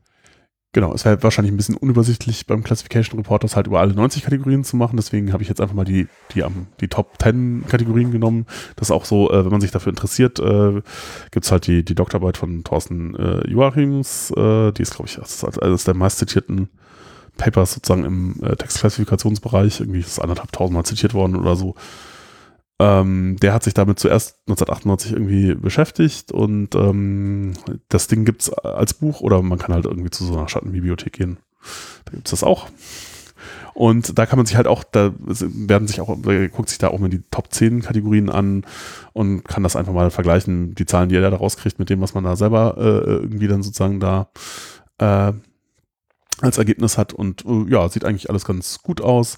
Äh, genau, die äh, was, was man da in Spalten in dem Klassifikationsreport drin stehen hat, äh, sind halt äh, einmal die Namen der, der Kategorien, dann Precision, Recall, F1-Score und äh, ja, wie viele Beispiele es gab. Äh, aber mh, mm, Genau, und das ist was, womit man den Umgang ja. auf jeden Fall wirklich lernen muss. Da hat mich immer, ganz am Anfang, als ich angefangen habe mit Data Science, konnte ich mit den ganzen Zahlen auch nicht wirklich was anfangen. Mhm. Ähm, was man ja immer im Wesentlichen hat, ist, man, man hat prinzipiell vier Fälle. Ich kann ähm, einfach, also bei einer binären Klassifikation, was so das Einfachste ist, da kann es sein, dass ein Ergebnis quasi wahr ist und ich habe auch gesagt, dass es wahr, das ist das Einfachste, dann habe ich ein True Positive. Ähm, es kann auch sein, dass es falsch ist und ich habe aber gesagt, dass es wahr. Dann habe ich ein ähm, False Positive. False Positive. Mhm. Ähm, ich kann sein, dass ich richtig gelegen habe und es negativ ist, dann habe ich ein True Negative. Oder es kann negativ sein und ich lag auch noch daneben, dann habe ich ein False Negative. So, und jetzt gibt es quasi Kombinationen von diesen Feldern für Precision und Recall. Und die inhaltliche Bedeutung davon ist vom Prinzip, also man kann sich das auch in den Formeln anschauen, ich finde, das hilft aber weniger, als einfach zu sagen, die Precision ist, wie viele von meinen Daten, wo ich gesagt habe, dass sie wahr sind, sind auch wirklich wahr. Mhm. Und Recall ist, wie viele von denen, die prinzipiell wahr sind, die ich quasi äh, prognostizieren wollte, habe ich denn auch erwischt. Mhm. Das sind so die beiden. Und dazwischen habe ich so einen Trade-off. Und ähm, da muss ich halt abwägen. Und das ist, was der F1-Score im Endeffekt macht. Der tut nämlich einfach quasi die beiden so verrechnen, dass, eine Mat dass nachher ein Zahlenwert rauskommt zwischen 0 und 1. Und wenn ich quasi die 1 habe, dann habe ich quasi sowohl Precision als auch Recall perfekt bei 1. Mhm. Und wenn ich bei 0 habe, lag ich bei beiden komplett falsch. Und der gibt so eine Art Bonus, durch das er berechnet wird, dass ich quasi die beiden auch relativ ausgewogen habe. Also wenn ich da quasi die Precision auf 1 habe, aber den Recall bei 0, dann bin ich dann nachher trotzdem bei einer 0.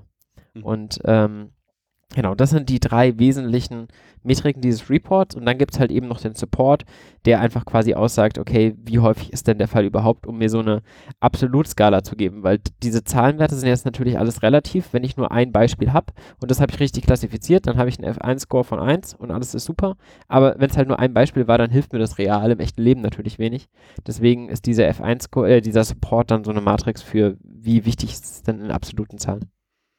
Ja, ja, ja, nee, finde ich, äh, genau, super erklärt. Ähm, ich, ich, ja, also so F1-Core finde ich es mal, also man, man braucht das sowas in der Art häufig, wenn man jetzt zum Beispiel Modelle ranken möchte. Man möchte jetzt das beste Modell haben. Und man jetzt Precision und Recall-Werte hat, dann ist halt blöd. Man kann halt nicht so richtig gut nach, äh, wenn man jetzt zwei Werte hat, irgendwie, wie will man dann sortieren? Äh, daher äh, muss, braucht man, muss man das halt irgendwie in einen Wert, äh, in einem Wert zusammenfassen und dann nimmt man halt einen F1-Wert. Man kann das auch irgendwie anders ausrechnen, aber äh, das ist halt das, was meistens gemacht wird.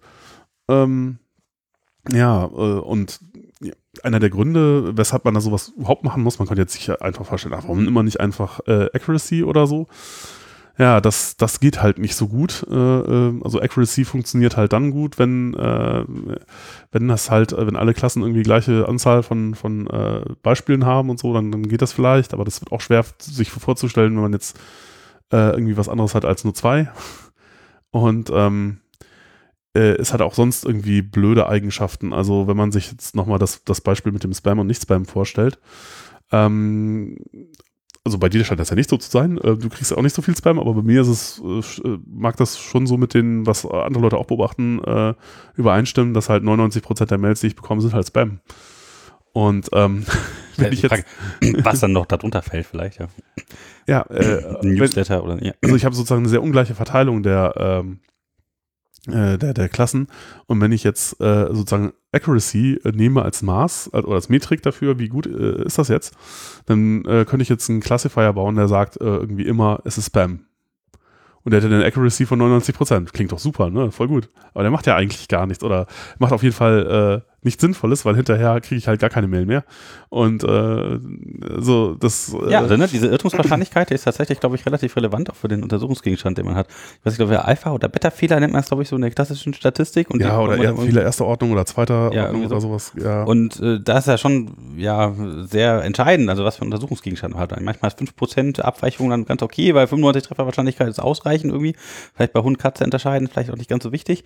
Aber äh, ja. bei anderen Dingen ist halt dann das eine Prozent, ein Prozent zu viel, ja. Also gerade wenn man so Häufigkeitsverteilungen hat, wie es kommt nur ein Prozent der Fälle sowas raus und wenn man dann falsch liegt, ist vielleicht nicht so super. Ja, aber eben bei, bei Accuracy würde man halt gar nicht sehen, dass man da ein Riesenproblem hat, wenn man die 99 äh, oder wenn man ja mit 99 Prozent sieht. Wenn man aber allerdings muss man dann einen negativen Recall, Fehler nehmen. Dann muss man vielleicht nicht versuchen, Spam zu erkennen, sondern richtig Aber wenn, wenn, man jetzt Precision Recall nehmen würde, dann würde man sagen, okay, dann sieht man es halt sofort, weil Precision wäre null. Genau, also, ne, also andersrum und ist halt tatsächlich dieses Ding, wenn du halt den Spam immer versuchst zu tracken und er sagt immer, er Spam, dann müsstest du halt das umdrehen, müsstest sagen, hey, ich möchte richtigen Text tracken. Und dann hättest du halt vielleicht eine bessere Erkennungsrate oder so, ja, weil du das halt nicht wegschmeißen würdest durch die Fehlerwahrscheinlichkeit. Ja, auf, auf jeden Fall, also äh, für, für so äh, im allgemeinen Fall, wenn man viele Klassen oder Labels hat äh, und äh, unterschiedlich verteilte äh, Klassen, dann äh, sind halt Precision Recall halt ein viel besseres Maß ähm, als irgendwie Accuracy. Daher nimmt man das. Also es gibt auch noch andere, andere Metriken, die man irgendwie benutzen kann, aber das ist, das ist schon irgendwie so das äh, verbreitetste, denke ich mal. Es kommt halt auch so aus diesem Information Retrieval-Bereich. Ähm, genau, und diese äh, Metriken sind halt so ein bisschen ja, man muss damit halt lernen, umzugehen. Jedes mhm. Problem ist ein bisschen anders. Also wir haben jetzt hier, wie gesagt, so eine Multilabel-Klassifikation. Ähm, wenn ich jetzt eine Regression habe, habe ich plötzlich wieder komplett andere Metriken, die ich da benutze. Ähm, ich setze mich gerade das erste Mal in meinem Leben so ein bisschen mit Recommender-Engines auseinander, hm. wo man quasi gleich ganze Listen immer zurückgibt und quasi sagt, okay, ähm, ich glaube, das erste ist das Wahrscheinlichste, das zweite ist das zweitwahrscheinlichste und so weiter. Dann braucht man auch wieder ganz andere Metriken. Ja. Also genau, äh, gerade in diesem Metrikenfeld wird es dann interessant, in welchem Bereich von Data Science man sich begibt und ähm, was man gerne machen möchte. Ähm, da kann man viel Zeit reinstecken. Das ist auch wichtig. Genau, und das ist halt, das ist teilweise auch sehr schwer zu erklären. Also wenn dann äh, irgendwie äh, ja, dass dann halt äh, auch Ergebnisse irgendwie reportet, äh, ist auch nicht so, manchmal nicht so einfach zu erklären, warum man das jetzt so macht und nicht irgendwie einen einfachen äh, einzelnen Wert nimmt oder so. Ähm, ja, da muss man, muss man halt gut sein im Erklären, keine Ahnung. Genau, beim Wesentlichen sind wir jetzt die Basispipeline ja einmal durch. Ja. Also wir haben unsere Daten geladen, wir haben sie uns ein bisschen angeschaut, wir haben ähm, darauf jetzt zwar kein großes Feature Engineering gemacht, also wir haben jetzt nicht versucht, irgendwie noch zusätzlich sowas dran zu spielen, wie zum Beispiel die Textlänge, die noch nicht vorher in den Daten so mit drin war und auf denen mitzulernen oder so, was man machen könnte, aber wir haben zumindest den ganzen Text umgewandelt in eine Zahlenmatrix und die reduziert und darauf jetzt halt eben ein Modell berechnet und können sagen, wie gut dieses Modell ist. Ähm, wenn man jetzt äh, einfach da eine Spalte dranhängen, geht das einfach so? Also wenn man das schon so ein bisschen modelliert hat, dass man dann sagt, hey, ich hänge jetzt sowas dran wie die Länge. Ja. Ähm, genau, also hier äh, erzeuge ich ja sozusagen die äh, äh, Feature-Matrizen direkt aus dem, äh, aus dem Text. Aber wenn wir uns jetzt zum Beispiel mal äh, angucken, na, ich glaube, das Grid Search Ding macht das dann halt auch schon so ein bisschen anders. Was man da normalerweise dann hat, äh, ist halt ähm, ja eben nicht so eine naive Geschichte, wo man das einfach so erzeugt, sondern man hat halt eine, äh, die Feature Matrix wird erzeugt durch, oder überhaupt das, das komplette Ding ja, ist, ist halt eine Pipeline. Ähm, äh, ist halt auch eine Klasse aus, aus Scikit-Learn und die kombiniert im Grunde viele Schritte sozusagen zu einem Ding, das sich insgesamt wieder so verhält wie ein Modell. Also ähm, zum Beispiel äh, jetzt bei dieser, äh, äh, in diesem Notebook ist es halt so, da äh, sind die Schritte, aus denen die Pipeline äh, besteht, halt, ja, das ist eine zweite Geschichte, die ich irgendwie da noch einführen muss. Das Ding nennt sich Feature Union. Und man kann sich das im Grunde so vorstellen, also Feature Union ähm, macht genau das, was du jetzt vorhattest, einfach irgendwie Dinge an die Feature Matrix spalten, an die Feature Matrix dran dran bauen, sozusagen. Also sozusagen, ich habe halt äh, unterschiedliche Spalten, ja, und ich möchte die halt zusammen kombinieren äh, zu einer Feature-Matrix, dann äh, nehme ich Feature Union, ne, das fügt halt die Spalten zusammen. Und die Pipeline äh, äh macht halt, integriert die ganzen Schritte, die nötig sind, um irgendwas zu tun. Halt, äh, ähm, also Feature-Extraktion, unterschiedliche Arten von Feature-Extraktion und halt am Schluss irgendwie ein Modell trainieren und ähm, ja, ähm, auf den Testdaten halt äh, Predictions machen. Um, sodass das Ganze sich wieder als ein Modell irgendwie benutzen lässt. Und was das hier tut, ist, äh, ja, ich übergebe der, der Feature Union, äh, Feature Union halt äh, irgendwie eine Liste von Transformern, die irgendwie Dinge tun. Und das, man kann die jetzt gegen, ineinander wieder verschachteln. Ja? Das ist jetzt wieder eine Pipeline. Und die Pipeline, äh, äh die da drin äh, ist, die macht halt, ist der erste Schritt, der nimmt äh, irgendeine Spalte aus dem, äh, aus dem Dataframe, und zwar den Titel, und macht dann eben so etwas wie, äh, ja, äh, Textstatistiken drauf. Also sowas wie, wie lang ist der Titel, äh, wie viele Buchstaben sind da drin, weiß nicht, wie viele Wörter sind da drin oder sowas. Ich weiß jetzt gar nicht mehr genau, was es tut. Und dann skaliert er halt diese, weil das wäre bei TF, EDF ist es halt automatisch drin, das ist halt äh, irgendwie, ähm, äh, sozusagen ja skaliert ist auf äh, irgendwie ein Intervall zwischen, weiß ich nicht, 0 und 1 und äh, äh, normalisiert, sodass es halt irgendwie alle Vektoren die Länge 1 haben. Ähm, bei den Textstatistiken ist das natürlich nicht. Da kommt dann halt so eine Zahl raus, wie äh, der Titel hat jetzt 25 Buchstaben. Und da, äh, was man eigentlich immer macht, wenn man jetzt solche Zahlen hat, äh, ist ähm, das so zu skalieren, dass alle Features äh, irgendwie immer zwischen, ja, aber ja, zwischen minus 1 und 1 oder zwischen 0 und 1 sind und äh, auch eine Standardabweichung von 1 haben, irgendwie so. Es hängt ähm, halt auch mal viel damit zusammen, was für ein Algorithmus du im Nachhinein dann benutzt. Ja. Manche Algorithmen können gut umgehen mit ähm, komplett absolut skalierten Werten. Also so ein Entscheidungsbaum zum Beispiel, dem ist es relativ egal, ja. wo er jetzt zwischen, ob du jetzt Werte zwischen 0 und 1 reingibst und Werte zwischen 0 und 10.000, weil der entscheidet einfach irgendwo, okay, zwischen diesen zwei bitte splitte und das rechte Ast, das ist linke Ast. Aber bei so einer linearen Regression zum Beispiel, da ist es halt von Bedeutung, wenn deine Achsen alle ganz unterschiedlich sind. Also ich könnte, das Wichtige ist eigentlich nur, dass sie halbwegs miteinander vergleichbar sind. Ähm, ich könnte sie auch alle von 0 bis 100 skalieren oder so, aber die Konvention ist halt einfach, man macht das halt einfach alles zwischen 0 und 1 oder minus 1 und 1, je nachdem, was man da vielleicht bezwecken möchte. Ähm, und damit macht man in der Regel nichts falsch. Ja, also kann man sich ganz einfach vorstellen, bei einem linearen Modell, ein lineares Modell bedeutet, dass du im Grunde äh, äh ein, ein Vektor hast, der genau die gleiche äh, äh, Dimension hat, wie du Spalten hast, sozusagen. Also ist halt ein, äh, und die Klassifikation ist einfach nur das Skalarprodukt aus einem neuen Feature-Vektor und diesem Modell. Und ähm, jetzt gibt es äh, ganz viele unterschiedliche Arten, dieses, äh, dieses Modell zu trainieren, aber das ist immer das Gleiche, wenn das ein lineares Modell ist. Ne? Also ob ich jetzt eine Supporter-Vektormaschine nehme, die das halt trainiert, oder halt äh, Logistic Regression oder halt äh, irgendwie sonst irgendwie eins von den äh, Generalized Linear Models oder so, die es da so gibt, äh, da fällt immer so ein Vektor dabei raus und die Klassifikation ist eigentlich immer gleich. Und ich kann mir natürlich jetzt leicht vorstellen, was passiert, wenn ich äh, irgendwie überall Werte zwischen 0 und 1 habe in den Spalten. Nur in einer Spalte habe ich jetzt Werte um die 10.000 oder so. Dann dominiert diese Spalte natürlich das Klassifikationsergebnis massiv. Das heißt, ich muss die alle so normiert haben, dass hinterher die Länge der äh, Vektoren äh, 1 ist, damit nicht ein speziell ein, ein Feature halt da so äh, irgendwie, so alle Features sollten irgendwie so quasi numerisch gleich wichtig sein. Ähm, ja, deswegen muss ich das halt skalieren am Schluss. Und dafür nimmt man halt, ja, gibt auch unterschiedliche Skalier, äh, Skalierer und das Standard, Standard, Standard Scaler macht, glaube ich, irgendwie, ja, weiß ich gar nicht ja, ja skaliert die halt. Skaliert die halt irgendwie runter. Genau. Aber der wesentliche Punkt eigentlich bei diesen Pipelines ist, ich könnte diese ganzen Schritte auch alle nacheinander ausführen. Also ich kann prinzipiell in meinem Notebook, das haben wir vorher quasi auch gesehen, ähm, in dem linearen Regressionsnotebook, ähm, ich, ich kann erst meinen Text umwandeln, Dimensionalitätsreduktion ausführen in der nächsten Zelle und quasi immer dazwischen meine Werte irgendwie in ein neues Dataframe schreiben und das wieder in das nächste reinführen. Mhm ähm, ist zum Debuggen vielleicht auch mal ganz hilfreich. Aber wenn ich nachher quasi dann einfach damit spielen möchte, verschiedene Werte zu verändern, dann will ich, dass das möglichst einfach hintereinander durchläuft. Und ich weiß nicht, cachen so Pipelines auch mm, zwischendrin Schritte? Genau. Genau, ja. das heißt, das macht es auch deutlich effizienter. Ähm, wenn ich dann quasi in einem relativ späten Step in der Pipeline eine Kleinigkeit ändere, dann muss die halt nicht komplett von vorne durchgeführt werden.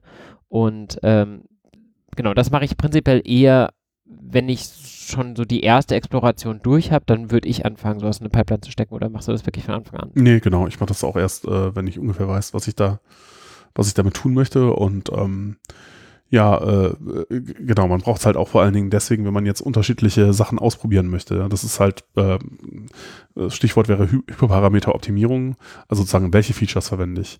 Ähm, man kann ja hinterher dann doch wieder gewichten, wenn man möchte, oder?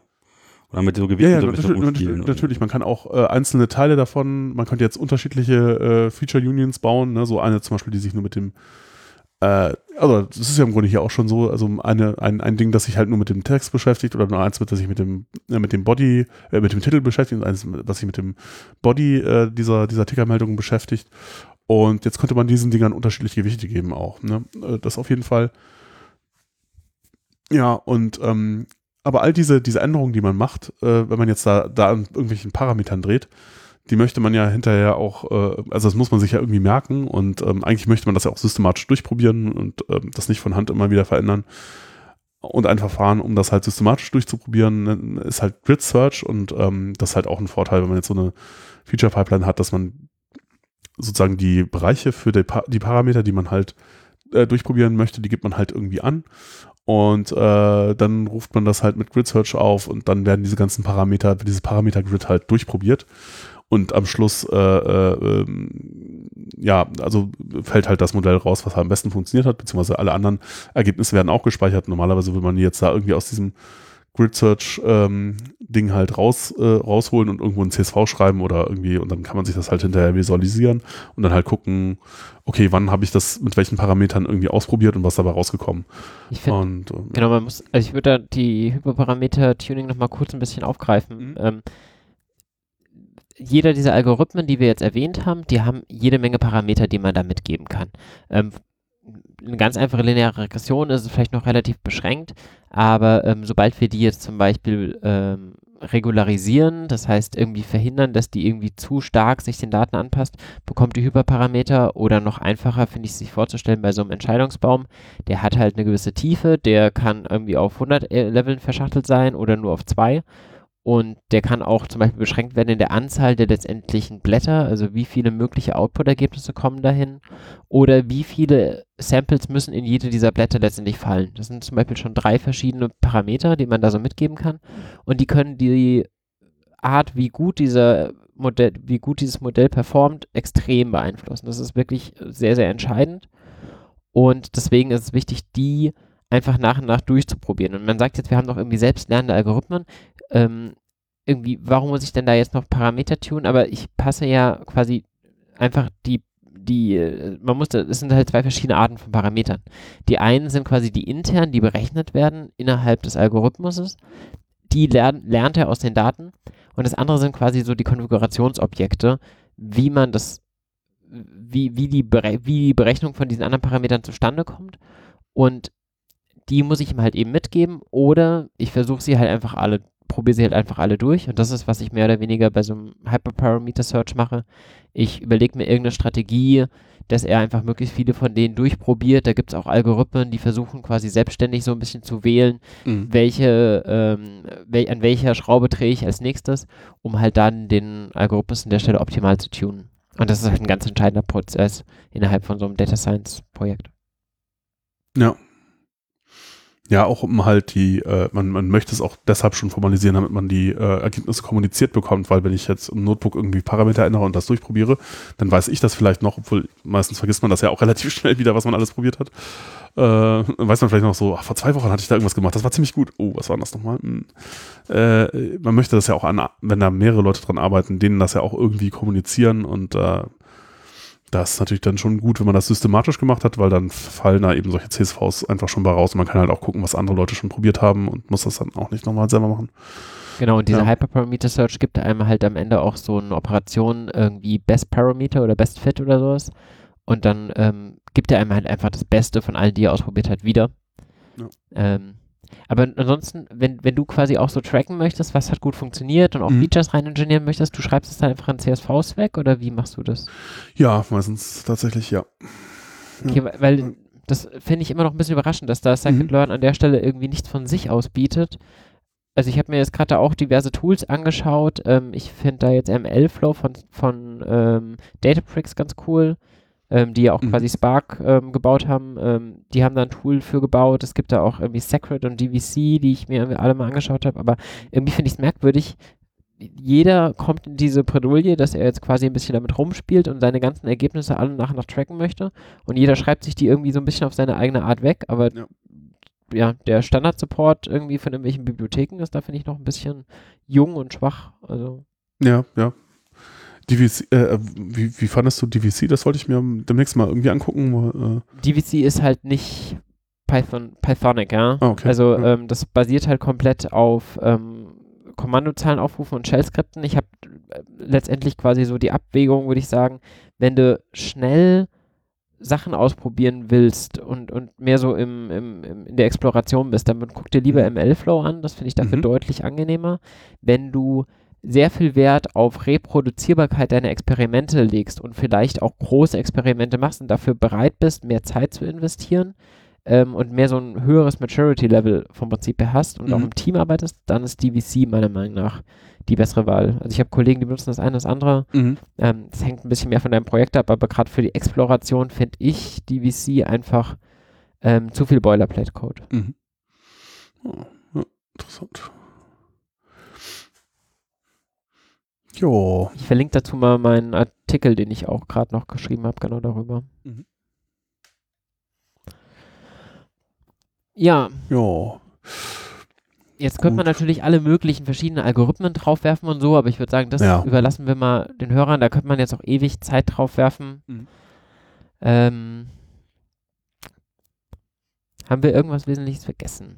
Ich überlege gerade. Also den grundsätzlichen Prozess, dieses Datenbeispiel da von Reuters mal kurz so zu skizzieren, haben wir schon durch, oder? Also es funktioniert auf jeden Fall. Wir haben jetzt äh, tatsächlich gelernt, äh, wie man so eine neue Nachricht dann mit so einem Label versieht, dass dann äh, die Klasse so, was ist das für eine Kategorie, rausfällt unten, oder? Genau. Also wir sind jetzt in der Lage, ähm, wir haben jetzt ein Modell da liegen, was auf den Testdaten Prognosen rechnen könnte und wenn jetzt ein neuer vergleichbarer Textartikel reinkommt, der dieselben Spalten hat, egal wo der herkommt, dann können wir den auch reinwerfen und dann wird er einen der Tags voraussagen, die wir jetzt quasi ähm, da drin hatten. Da können jetzt kein originär neuer mhm, ähm, mhm. natürlich rausfallen oder so. Aber ähm, das haben wir und können auch bewerten, wie gut wir daran sind. Ja. Ja, ja. Ja, also haben wir quasi unser erstes Projekt erfolgreich abgeschlossen. Und wenn wir das jetzt auf dem Server implementiert haben, dann läuft das so auch. Ja, wir könnten, wir könnten eben jetzt so ein Modell hinter so einer äh, API irgendwie äh, deployen und ähm, dann äh, schicken wir da einen Artikel dahin und bekommen dann halt zurück, äh, in welchen Dingern das liegt. Und dann muss man sich dann natürlich noch überlegen, okay, gibt man halt zurück, in welcher wahrscheinlich, mit welcher Wahrscheinlichkeit das in welcher, äh, oder einfach nur eine Liste der Kategorien, in denen es liegt. Ähm, und ähm, wann, wann sagt man eigentlich, äh, es liegt drin oder nicht? Äh, äh, genau. Und das ist, äh, da, da muss man natürlich noch eine Menge äh, Entscheidungen treffen. Das hängt halt dann auch davon ab, wie das Problem aussieht. Ne? Es ist wichtig, möglichst alle äh, in die Kategorien, in denen ein Artikel liegen könnte, mitzuliefern oder ist es besonders wichtig, möglichst keine Fehler zu machen? Und das hängt dann halt davon ab, ähm, welche Art von Problem man gerade hat und ähm, ja, äh, genau, dann äh, würde man das halt entsprechend machen. Aber wie groß ist das Modell auf dem Server? Äh, die hier sind relativ klein, wenige Mega Megabyte, denke ich, sind die groß. Also das ist also äh, hängt, hängt, vor allem auch viel von der Art des Modells ab, was du jetzt benutzt. Also so ein Entscheidungsbaum zum Beispiel ist relativ klein. Wenn du jetzt halt komplexere Algorithmen nimmst, wie zum Beispiel einem Random Forest, was quasi einfach ganz, ganz viele Entscheidungsbäume sind, oder einem Boosting Tree, was quasi verschachtelte Entscheidungsbäume sind, dann hast du natürlich ein Vielfaches dessen. Genau. Dann kommst du auf mehrere Megabyte. Ähm, ein einzelner Entscheidungsbaum ist wahrscheinlich sogar im Kilobyte-Bereich. Ja. Je nachdem, wie also, tief du den halt eben machst. Ne? Und hängt halt auch davon ab, wie deine Trainingsdaten und dann, also bei den linearen Modellen, die sind halt einfach genauso groß wie äh, deine Feature-Matrix, also sozusagen äh, haben genauso viele Dimensionen wie deine Feature-Matrix. Und dann kannst du es ja einfach ausrechnen, äh, irgendwie, wenn du pro Gewicht äh, irgendwie vier Byte äh, äh, für, für äh, brauchst für ein Float, Single Precision Float, dann ist das halt ja, viermal, bei denen, bei dem ist es 25.000 wahrscheinlich mal, also viermal 25.000, also 100, äh, 100 Kilobyte, ja, ist ja nix. Ja. Aber wenn du jetzt zum Beispiel viele Trainingsdaten hast und du hast halt ein, ein, ein also das ist ja auch noch so eine Geschichte, es gab äh, in dem ähm, Explorationsnotebook auch so, ein, so ein äh, quasi manuellen Entscheidungsbaum äh, dafür, äh, welches äh, Modell man denn jetzt für welches äh, Klassifikationsproblem nehmen könnte. Und da gibt es halt auch so irgendwie zum Beispiel äh, so rekurrente äh, äh, neuronale Netze, die man nehmen kann. Und die können halt unter Umständen sehr, sehr viel mehr Parameter haben. Also das kann sein, also wenn das Ding halt macht natürlich nur Sinn, wenn man viel, viel mehr Trainingsdaten hat, aber wenn man jetzt irgendwie ein Modell hat mit 50 Millionen Parametern, dann muss man die halt irgendwie speichern. Das ist halt dann das Modell und dann wird das halt auch sehr, sehr groß unter Umständen. Ja, aber selbst das ist ja für Server heute alles nicht mehr so es wird dann interessant noch, wenn man das nicht irgendwie auf einem Server deployen möchte, sondern äh, was heute oft gemacht wird, auch äh, auf ein, auf ein äh, Telefon. Mhm, mh. Und da muss man dann halt vielleicht noch mal ein bisschen gucken, was die Größe angeht, aber ja. Das Schöne ist ja vor allem eben eine Prognose jetzt mit so einem Modell zu berechnen, ist überhaupt nicht mehr kompliziert. Also aufwendig ist es natürlich, Modelle zu trainieren, wobei das mit den Modellen, die wir jetzt hier haben, alles relativ schnell geht und man es einfach auf einem lokalen Rechner mal durchspielen kann. Ähm, bei, bei einem neuronalen Netzwerk wäre das bei dem Training was anderes, aber die Prognose ist ja nachher dann trotzdem super einfach, weil dann ähm, gehe ich halt einfach nur einmal quasi den Entscheidungsbaum lang oder la la laufe einmal mein neuronales Netzwerk von vorne nach hinten durch und fertig. Und ähm, genau, ja, das kann dann halt auch. Wenn den Weg kenne, ja, dann kann ich natürlich äh, relativ schnell sagen, wo ich hin soll, ja. Genau, es kann auf schwache Hardware laufen. Ja. Ja, cool. Jo. Dann habe ich tatsächlich heute wieder ganz viel über Machine Learning gelernt. Ich hoffe, ihr habt auch noch irgendwas mitgenommen. Ja, oh. wenn du noch ein bisschen mehr lernen willst. Also ich finde mhm. immer, so eigene Projekte sind super mhm. und ansonsten ähm, einfach bei Kaggle mal einen Account ja, machen. Kaggle, ja. Oh ja. Ähm, selbst wenn man da am Anfang nicht mitmacht. Also selber mitmachen ist sehr viel Aufwand, aber es reicht eigentlich auch einfach nur mal ein paar Challenges zu beobachten und mal ein paar Kernels sich Oder mal so nachbauen oder so, welche die schon gab, mal gucken, wie gut man an die tollen Lösungen irgendwann rankommt. Oder? Genau, also, also beziehungsweise die, das Schöne ist ja bei Kaggle, dass diese ganzen Lösungen eigentlich immer einfach alle online sind. Also mhm. diese Kaggle, äh, diese, diese Kernels, die da sind, die sind ja wirklich immer sehr, sehr gut. Also, Gerade auch bei der Exploration, wo man, also so ein Kernel ist ja ähm, vom Prinzip her so ein Notebook. Ja, also vielleicht noch ganz kurz, in Kaggle gibt es Bounties dafür, wenn man total tolle Prognosen herstellt. Also nur das vielleicht mal so für die Leute, die es noch nicht gesehen hatten. Genau, genau. Ähm, genau. Es ist also ein Wettbewerb für Data Science Projekte und ähm, Leute sind da so nett und stellen halt quasi ihre Kernels online, ihre Notebooks online und man kann da einfach mal gucken, wie die das lösen. Da kriegt man sowohl mit, welche Tools sind gerade irgendwie angesagt, wie geht man damit um, man lernt so die Syntax und ähm, genau. Also ich lerne auch jedes Mal, wenn ich so eins der top gerateten äh, Notebooks da durchlese, lerne ich jedes Mal wieder was. Mhm. Ja. ja. Nee, finde ich auch super hilfreich ja, schön, dass ihr wieder alle eingeschaltet habt. Ja. Ihr findet ja. immer die äh, Informationen in den Shownotes. Ich glaube, der. Genau, die werden diesmal, glaube ich, ziemlich lang, ja. Ja, ja, das kennen wir schon. Und äh, ja, dann hört wieder rein, bleibt gewogen. Wann auch immer ihr uns hört. Wenn ihr irgendwie Feedback habt, schickt eine E-Mail an uns, hallo at pythonpodcast.de oder Nico. Und ja, bis dahin. Jo. Genau. Hört wieder rein und bis bald. Tschüss. Jo, tschüss.